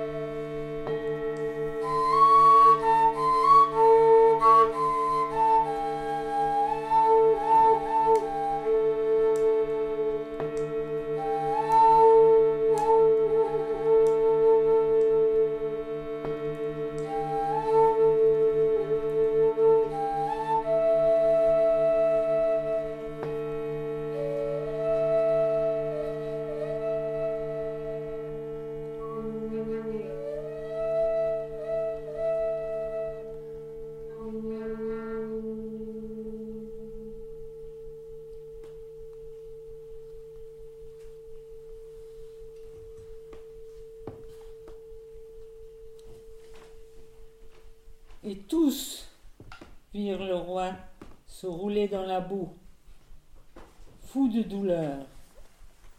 Il allait de l'un à l'autre pour supplier qu'on le laisse se rendre au navire des Achéens pour reprendre le corps de son fils. Par la force, ils durent le maintenir, le vieux fou. Des jours durant, il resta assis au milieu de ses enfants, caché dans son manteau. Ce n'était que chagrin et gémissement. Autour de lui, il pleurait, hommes et femmes, tous, en pensant au héros disparu. Le vieil homme attendit que la boue durcisse dans ses cheveux et sur sa peau blanche. Puis un soir, il se releva. Il alla dans la chambre nuptiale et fit appeler son épouse Écube. Et quand elle fut en face de lui, il lui dit Je dois aller là-bas. J'apporterai de riches présents qui adouciront le cœur d'Achille. Je dois le faire. Écube fut saisi de désespoir. Mon Dieu, où est donc la sagesse pour laquelle tu étais renommé? Tu veux aller au navire, toi, tout seul? Tu veux te retrouver devant l'homme qui a tué tant de fils? C'est un homme cruel. Que crois-tu donc? Qu'il aura de la pitié pour toi et du respect Reste ici à pleurer dans ta maison. Pour Hector, nous ne pouvons plus rien faire. C'était son destin d'être dévoré par les chiens loin de nous, la proie de cet homme à qui je voudrais arracher le foie avec mes dents. Mais le vieux roi lui répondit Je dois aller là-bas. Ce n'est pas toi qui m'arrêteras. Si mon destin est que je meure près des navires des Asiens, eh bien, je mourrai. Mais pas avant d'avoir serré mon fils dans mes bras et pleuré sur lui toute ma douleur. Ainsi dit-il, puis il fit ouvrir ses écrins les plus précieux. Il choisit douze peuplos de très beaux, douze manteaux, douze couvertures, douze pièces de lin blanc et douze tuniques. Il posa dix talents d'or et prit deux trépieds, par. Il posa dix talents d'or et prit deux trépieds luisants, quatre bassins et une coupe magnifique, présent des traces. Puis il sortit en courant, et à tous ces gens qui pleuraient dans sa maison, il se mit à crier Allez-vous-en, misérables, infâmes N'avez-vous pas une maison à vous pour aller y pleurer Vous devez-vous rester ici pour me tourmenter? Il ne vous suffit donc pas que Zeus m'ait enlevé Hector. Qui de tous mes fils était le meilleur? Oui, le meilleur. Vous m'avez bien entendu. Tu m'as entendu, Paris? Et toi, Déisphos? Et vous, Politès, Agathon, Hélénos? Il était mon meilleur fils. Misérable, pourquoi n'êtes-vous pas mort à sa place Hein? J'en avais des fils valeureux, mais je ne les ai tous perdus. Il ne m'est resté que les pires, les vaniteux, les menteurs, ceux qui ne sont bons qu'à danser ou à voler. Qu'attendez-vous, infâme? Sortez d'ici et allez me préparer un chariot tout de suite. Je dois me mettre en route. Ils tremblaient tous devant les cris du vieux roi, et vous auriez dû les voir quand ils se mirent à courir pour préparer un chariot et le charger de tous ses présents, et puis les mules et les chevaux, tout le reste. Plus personne ne discutait. Quand tout fut prêt, arriva Écube. Elle tenait dans sa main droite une coupe de vin doux. Elle s'approcha du vieux roi et la lui tendit. Si vraiment tu veux aller là-bas, lui dit-elle, contre ma volonté, fais au moins une libation à Zeus avant et prie-le de te laisser revenir vivant. Le vieux roi prit la coupe, et parce que son épouse le lui demandait, il la leva au ciel et prit à Zeus d'avoir pitié et de lui faire trouver l'amitié et la compassion là où il allait. Puis il monta sur son char. Tous les présents avaient été chargés sur un chariot, conduit par Idaeus, le héros plein de sagesse. Ils partirent, le roi et le fidèle serviteur, sans escorte, sans guerrier, seuls dans l'obscurité de la nuit. Quand ils arrivèrent au fleuve, ils s'arrêtèrent pour faire boire les bêtes. Et c'est là qu'ils virent cet homme s'approcher, surgissant du néant, de l'obscurité. Fuyons, mon roi, dit Daios, effrayé, fuyons, ou cet homme nous tuera. Mais moi, je ne pouvais pas bouger. J'étais pétrifié de peur. Je voyais cet homme s'approcher de plus en plus, sans rien pouvoir faire. Il vint vers moi, oui, vers moi, et il me tendit la main. Il avait l'apparence d'un prince, jeune et beau. Où vas-tu donc, vieux père dit-il. Ne crains-tu pas la fureur des Achéens, tes ennemis mortels? Si l'un d'eux voit transporter tous ces trésors, que feras-tu? Vous n'êtes plus jeunes tous les deux. Comment pourrez-vous vous défendre si quelqu'un vous agresse? Laissez-moi vous protéger et je ne vous veux aucun mal. On aurait dit qu'un Dieu l'avait mis sur notre chemin. Il croyait que nous nous étions échappés des lions, que la ville était en proie à la terreur, et que nous nous en étions échappés avec toutes les richesses que nous avions pu emporter. Il savait qu'Hector était mort, et il pensait que les Troyens avaient pris la fuite. Et quand il parla d'Hector, il dit En rien il n'était inférieur aux Achéens dans la bataille. Ah, jeune prince, mais qui es-tu pour parler ainsi d'Hector? Il répondit qu'il était un, myrmidon, qu'il était parti de guerre, à la guerre avec Achille, et qu'il était maintenant un des écuyers, un de ses écuyers. Il dit qu'il avait vu mille fois Hector combattre, et qu'il se rappelait le jour où il avait attaqué les navires. Il dit qu'il venait du camp des Achéens où tous les guerriers attendaient l'aurore pour attaquer Troie à nouveau. Puisque tu en viens, alors tu as dû voir Hector, dis-moi la vérité. Est-il encore dans la tente d'Achille, où ils l'ont déjà jeté en pâture aux chiens? Ni les chiens, ni les oiseaux ne l'ont encore dévoré. Vieil homme, répondit-il, tu ne me croiras peut-être pas, mais son cœur est resté intact. Douze jours ont passé depuis qu'il a été tué. Pourtant, on croirait qu'il vient à peine de mourir. Chaque jour, à l'aube, Achille le traîne sans pitié autour de la tombe de Patrocle pour l'outrager, et chaque jour, le corps reste intact. Les blessures se referment, se referment, le sang disparaît. Quelque Dieu veille sur lui, vieil homme. Il est mort, il a un Dieu qui l'aime. Ah, j'écoutais ces paroles avec une joie dans le cœur. Je lui offris cette coupe, la coupe que j'avais prise pour Achille. Je la lui offris et en échange lui demandai s'il pouvait nous faire entrer dans le camp achéen. Vieil homme, ne me mets pas à l'épreuve, dit-il. Je ne peux pas accepter un présent de toi à l'insu d'Achille. Celui qui vole quelque chose à cet homme va au-devant de grands malheurs mais je te conduirai jusqu'à lui sans récompense. Et tu verras qu'avec moi, personne n'osera t'arrêter. Ainsi dit-il, il monta sur le char, prit les rênes et fit aller les chevaux.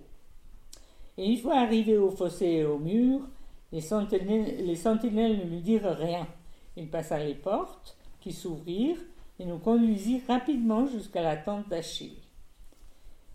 Elle était majestueuse, soutenue par des troncs de sapin et entourée d'une grande cour. La porte énorme était en bois. Cet homme l'ouvrit et me dit d'entrer. Il n'est pas bon qu'Achille me voie, vieil homme, mais, toi, ne tremble pas. Va et agenouille-toi devant lui. Puisses-tu émouvoir son cœur dur? Alors le vieux roi entra. Il laissa Idaios pour surveiller les chars, et il entra dans la tente d'Achille. Il y avait quelques hommes qui s'affairaient autour de la table encore dressée. Achille était assis à l'écart, seul. Le vieux roi s'approcha de lui sans que personne s'en aperçût.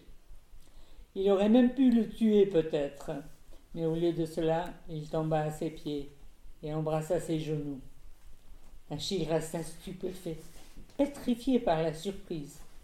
Priam lui prit les mains, ses mains terribles, qui lui avaient tué tant de fils, et il les porta à ses lèvres et les baisa. Achille, tu, tu me vois, je suis vieux maintenant. Comme ton père, j'ai passé le seuil de la triste vieillesse. Mais lui, au moins, doit être dans sa terre, où il peut espérer revoir un jour son fils, de retour d'Ilion. Immense au contraire est mon malheur. J'avais cinquante fils pour défendre ma terre, et la guerre me les a presque tous. Il m'était resté qu'Hector, et tu me l'as tué sous les murs de la ville dont il était l'ultime et héroïque défenseur. défenseur. Je suis venu ici pour te ramener, pour le ramener chez moi, en échange de splendides présents. Aie pitié de moi, qui seul entre les pères n'ai pas eu la honte de baiser la main, n'ai pas eu la honte de baiser la main qui a tué mon fils.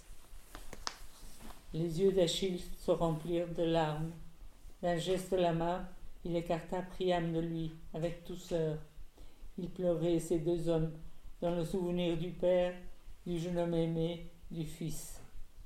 Les larmes sous cette tente dans le silence. Leurs larmes sous cette tente dans le silence.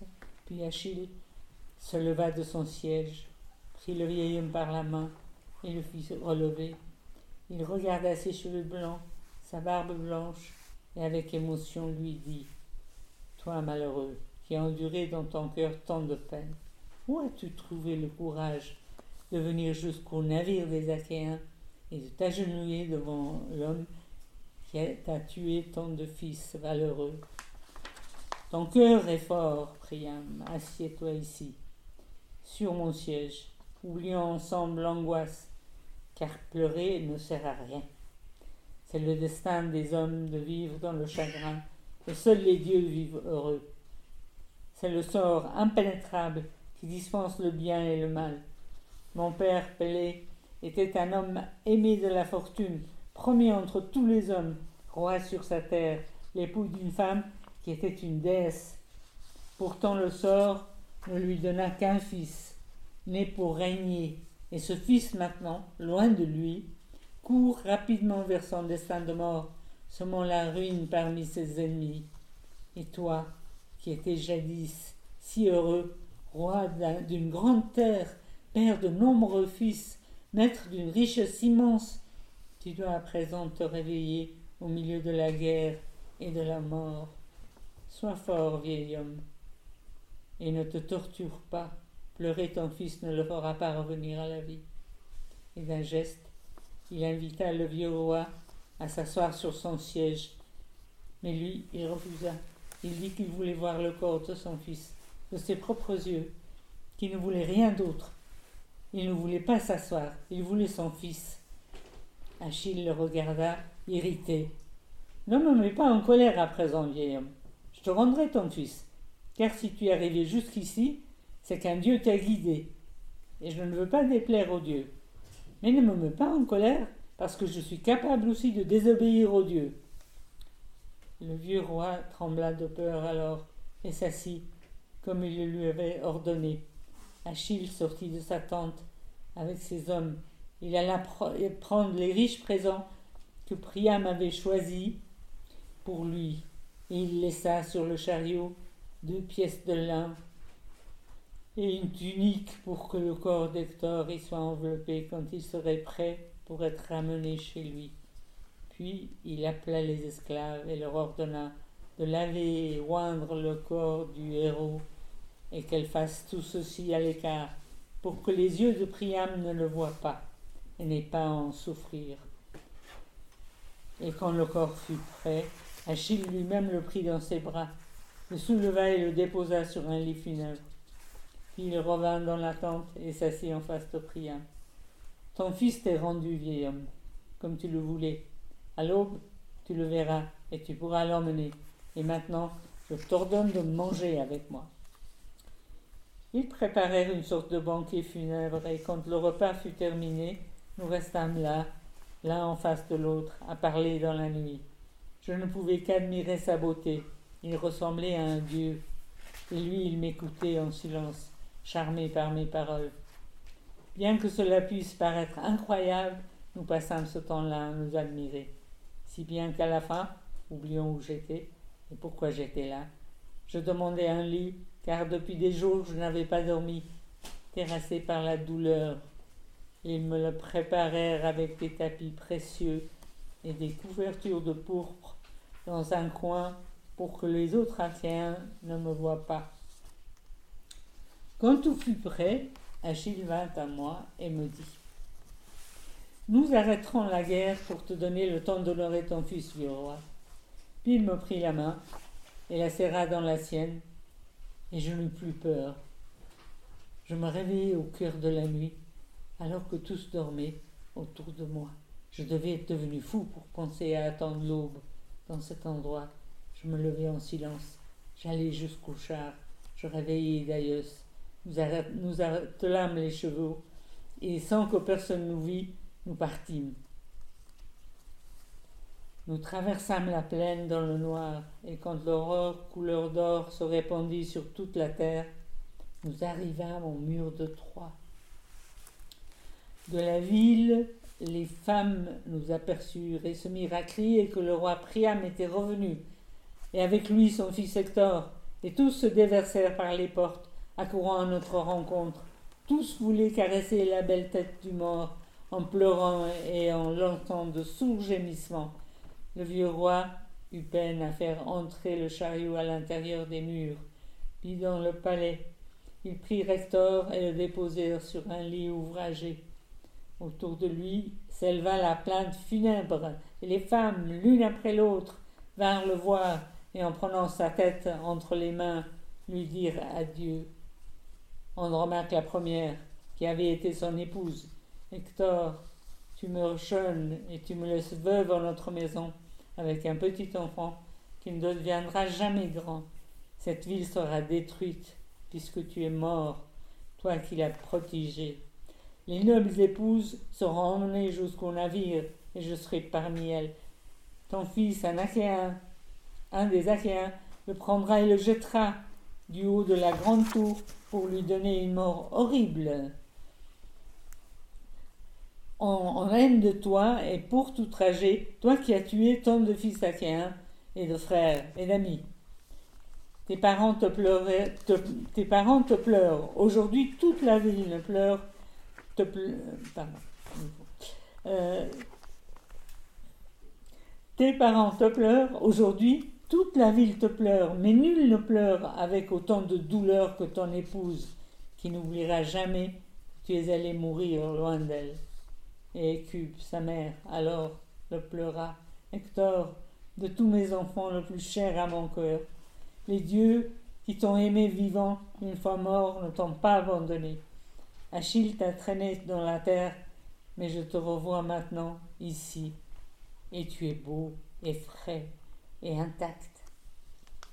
La lance d'Achille a eu raison de toi, mais c'est d'une mort douce que tu sembles avoir péri, mon fils.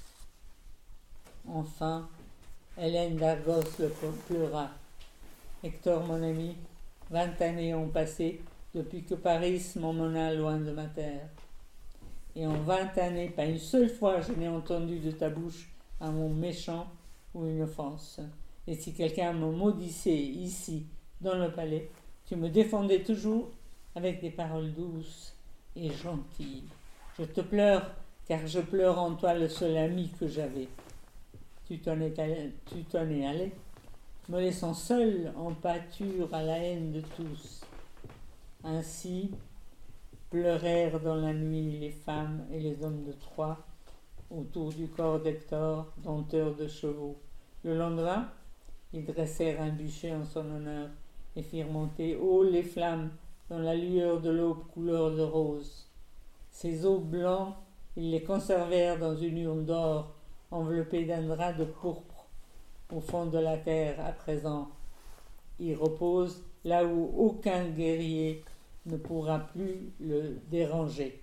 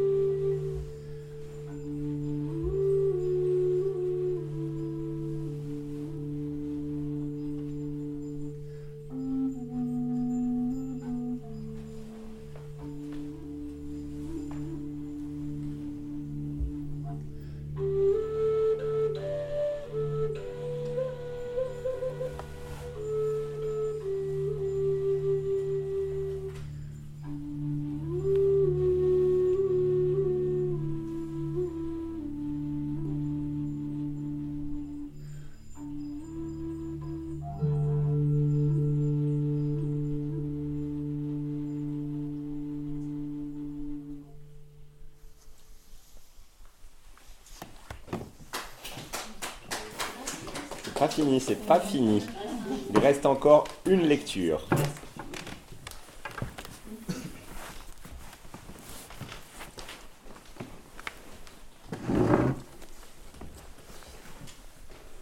Bien longtemps après ces événements, j'étais à la cour des Phéaciens et là arriva, naufragé, venant de la mer, un homme mystérieux et sans nom. Il fut accueilli comme un roi et honoré selon tous les rites de l'hospitalité. Pendant le banquet somptueux qui fut préparé pour lui, je chantais les aventures des héros, car je suis à aide et chanter est mon métier.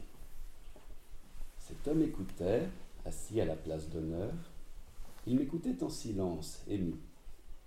Et quand j'eus terminé, il coupa un morceau de viande pour moi, et il me le tendit et me dit Démodocos, une muse, fille de Zeus, a été ta maîtresse, car tu chantes avec un art parfait les histoires des, héros achéens. J'aimerais entendre de ta voix celle du cheval de bois, la ruse que le divin Ulysse imagina pour détruire Ilion. Chante-la, et je dirai à tous que c'est un Dieu qui t'a appris à chanter. Il me demanda cela, l'homme sans nom. Et voilà ce que je chantais pour lui et pour tous. Déjà la dixième année était passée, et la guerre entre les Achéens et les Troyens durait toujours. Les lances étaient lasses de tuer, les sangles des boucliers usés se déchiraient, et les cordes des arcs épuisés laissaient retomber les flèches rapides. Les chevaux vieillis paissaient désolés, la tête basse, les yeux clos, pleurant les compagnons avec qui ils avaient couru et combattu. Achille gisait sous terre, près de son cher Patrocle. Nestor pleurait son fils Antilocos. Ajax de Télamon errait dans l'Hadès après s'être tué. Paris, cause de tant de malheurs, était mort, et Hélène, vivante, près de son nouvel époux Déiphobos, fils de Priam. Les Troyens pleuraient Hector et Sarpédon et Rhésos. Dix ans. Et Ilion se dressait toujours, intact, à l'abri de ses murailles invincibles. Ce fut Ulysse qui conçut la fin de cette guerre infinie. Il ordonna à Épéios de construire un gigantesque cheval de bois. Épéios était le meilleur quand il s'agissait de construire des engins ou des machines de guerre. Il se mit au travail. Des montagnes, il fit venir beaucoup de troncs d'arbres. C'était ce même bois qui avait servi aux Troyens bien des années auparavant à construire les navires de Paris, origine de tous les malheurs. Épéios le prit pour construire le cheval.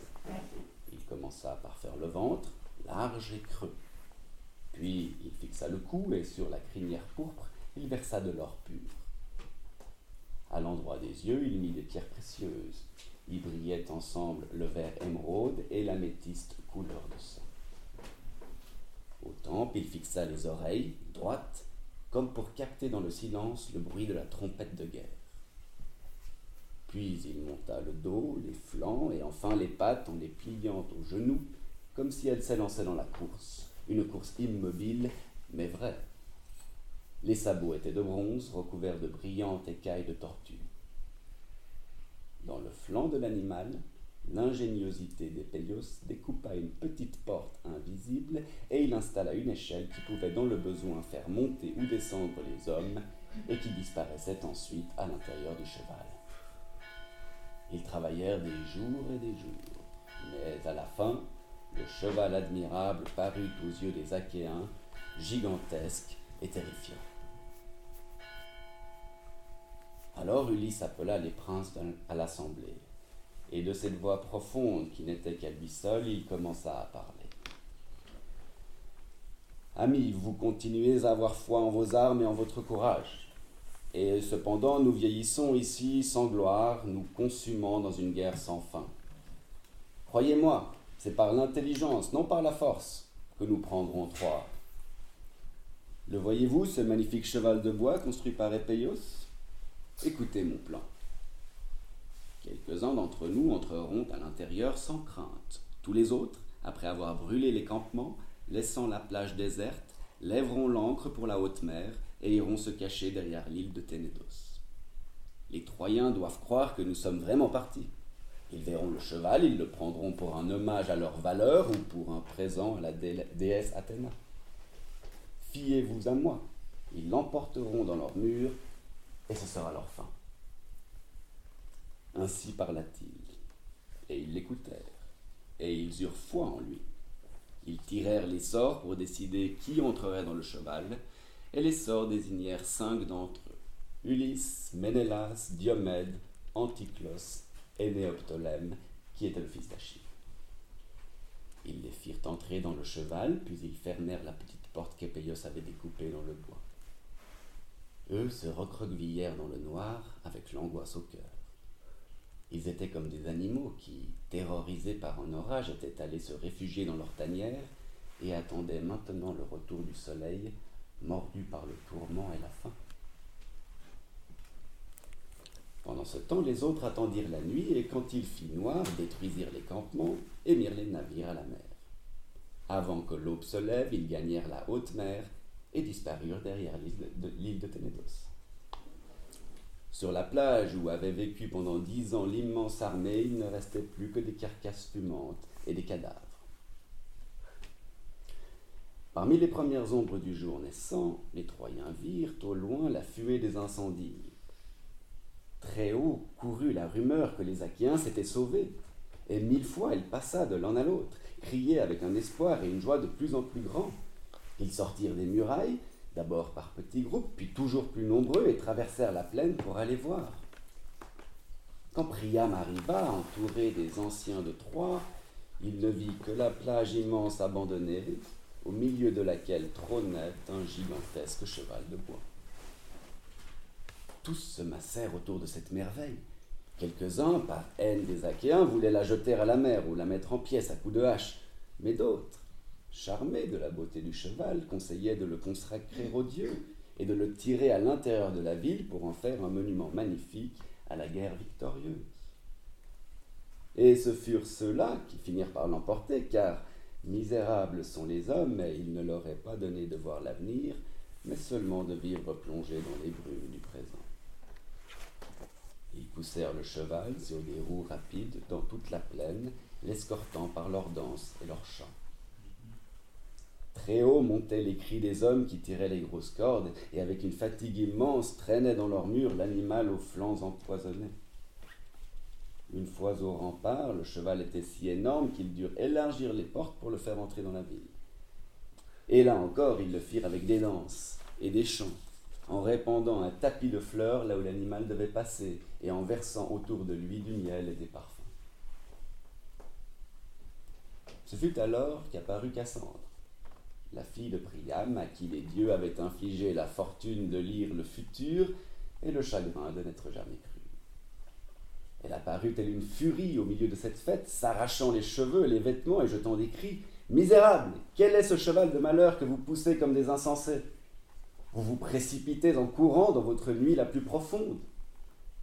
Cet animal est gros de guerriers ennemis, et il les enfantera pendant la nuit sous le regard affectueux d'Athéna, la prédatrice des villes et un océan de sang courra dans ces rues qui emportera tout dans une grande vague de mort. Ah, chère cité de mes ancêtres, tu ne seras bientôt que cendre légère dans le vent. Père, mère, je vous en supplie, reprenez vos esprits et éloignez l'horreur de nous tous. Détruisez ce cheval, mettez-y le feu, et alors, oui, nous festoirons avec des chants et des danses. Alors seulement nous nous livrerons à la joie de la liberté retrouvée, la liberté que nous aimons tant. Elle hurlait Cassandre. Mais personne ne voulut l'entendre. Et son père Priam l'admonesta avec violence. Prophétesse de malheur, quelle divinité maligne t'a possédée cette fois-ci? Notre joie t'était-elle si désagréable que tu ne puisses supporter que nous fêtions en paix ce jour de liberté si longtemps attendu?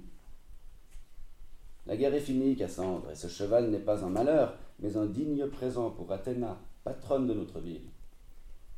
Va-t'en, retourne au palais nous n'avons plus besoin de toi. À partir de ce jour, il ne doit plus y avoir de peur à l'ombre des murs de Troie, mais seulement la joie et la fête et la liberté. Alors elle fut ramenée dans l'obscurité du palais, Cassandre, de force. Dans ses yeux, Troie brûlait déjà, dans les hautes flammes de sa ruine. Le cheval, ils l'amenèrent devant le temple d'Athéna, posé sur un autre piédestal. Tout autour, le peuple s'adonna à la joie la plus effrénée, se livrant à la folie et abandonnant toute prudence. Devant les portes, seuls quelques sentinelles veillaient, survivants d'une guerre qu'on croyait finie. Dans la lumière rosée du couchant, enfin, Hélène d'Argos sortit du palais, magnifiquement habillée. Sous les yeux admiratifs des Troyens, elle traversa la ville et arriva au pied de l'énorme cheval. Et elle fit une chose étrange.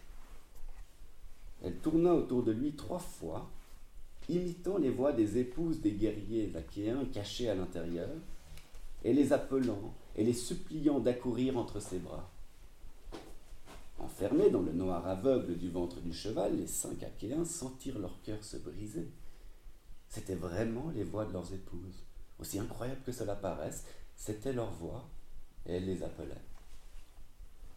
C'était une douceur cruelle, et ils sentirent tous les larmes leur venir aux yeux, et l'angoisse leur gonfler le cœur. Et tout à coup, Anticlos, qui était le plus faible et le plus ingénu d'entre eux, ouvrit la bouche pour hurler. Ulysse bondit sur lui et pressa ses mains sur sa bouche, ses deux mains, avec force. Anticlos commença à se débattre et à vouloir se libérer désespérément, mais l'implacable Ulysse pressait ses mains contre sa bouche et ne relâcha pas jusqu'au moment où Anticlos eut un frisson, puis un autre, et un dernier sursaut violent, et pour finir mourut étouffée. Au pied du cheval, Hélène d'Argos lança un dernier regard au ventre muet de l'animal, puis elle se retourna et rentra dans le palais. Toute la ville alors plongea dans le sommeil. Flûte et sitar échappaient doucement des mains, et les derniers aboiements des chiens ponctuaient le silence qui est le compagnon de la paix. Dans la nuit immobile, une torche brilla pour donner le signal à la flotte achéenne. Un traître la fit briller, haut dans le noir. Mais certains disent que ce fut Hélène d'Argos elle-même qui trahit. Et tandis que les navires achéens revenaient vers la plage, et qu'en silence l'armée se répandait dans la plaine du, ventre du cheval, sortirent Ulysse, Ménélas, Diomède et Néoptolème. Comme des lions, ils se jetèrent sur les sentinelles devant les portes, faisant couler le premier sang de cette nuit terrible. Les premiers hurlements montèrent dans le ciel de Troie. Les mères se réveillaient sans comprendre, serrant leurs enfants contre elles et poussant de petites plaintes comme des hirondelles légères. Les hommes se retournaient dans leur sommeil, pressentant leur malheur et rêvant de leur propre mort. Quand l'armée achéenne franchit les portes, le massacre commença. Veuve de ses guerriers, la ville se mit à vomir des cadavres.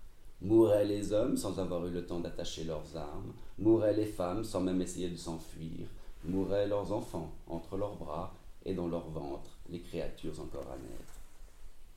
Mouraient les vieux, sans dignité, alors qu'étendus sur le sol, ils levaient les mains pour supplier qu'on les épargne. Les chiens et les oiseaux enivrés devenaient fous, se disputant le sang et la chair des morts. Au milieu du massacre, Ulysse et Ménélas coururent à la recherche des appartements d'Hélène et d'Eiphobos. Ils voulaient reprendre ce pourquoi ils avaient combattu si longtemps. D'Eiphobos, ils le surprirent alors qu'il tentait de s'échapper. De son épée, Ménélas lui transperça le ventre, les entrailles tombèrent par terre, et tomba Deiphobos, oublié de la guerre et des chars à jamais. Hélène, ils la trouvèrent dans ses appartements. Elle suivit son vieux mari en tremblant. Elle emportait dans son âme le soulagement de voir la fin de son malheur et la honte de ce qui avait été.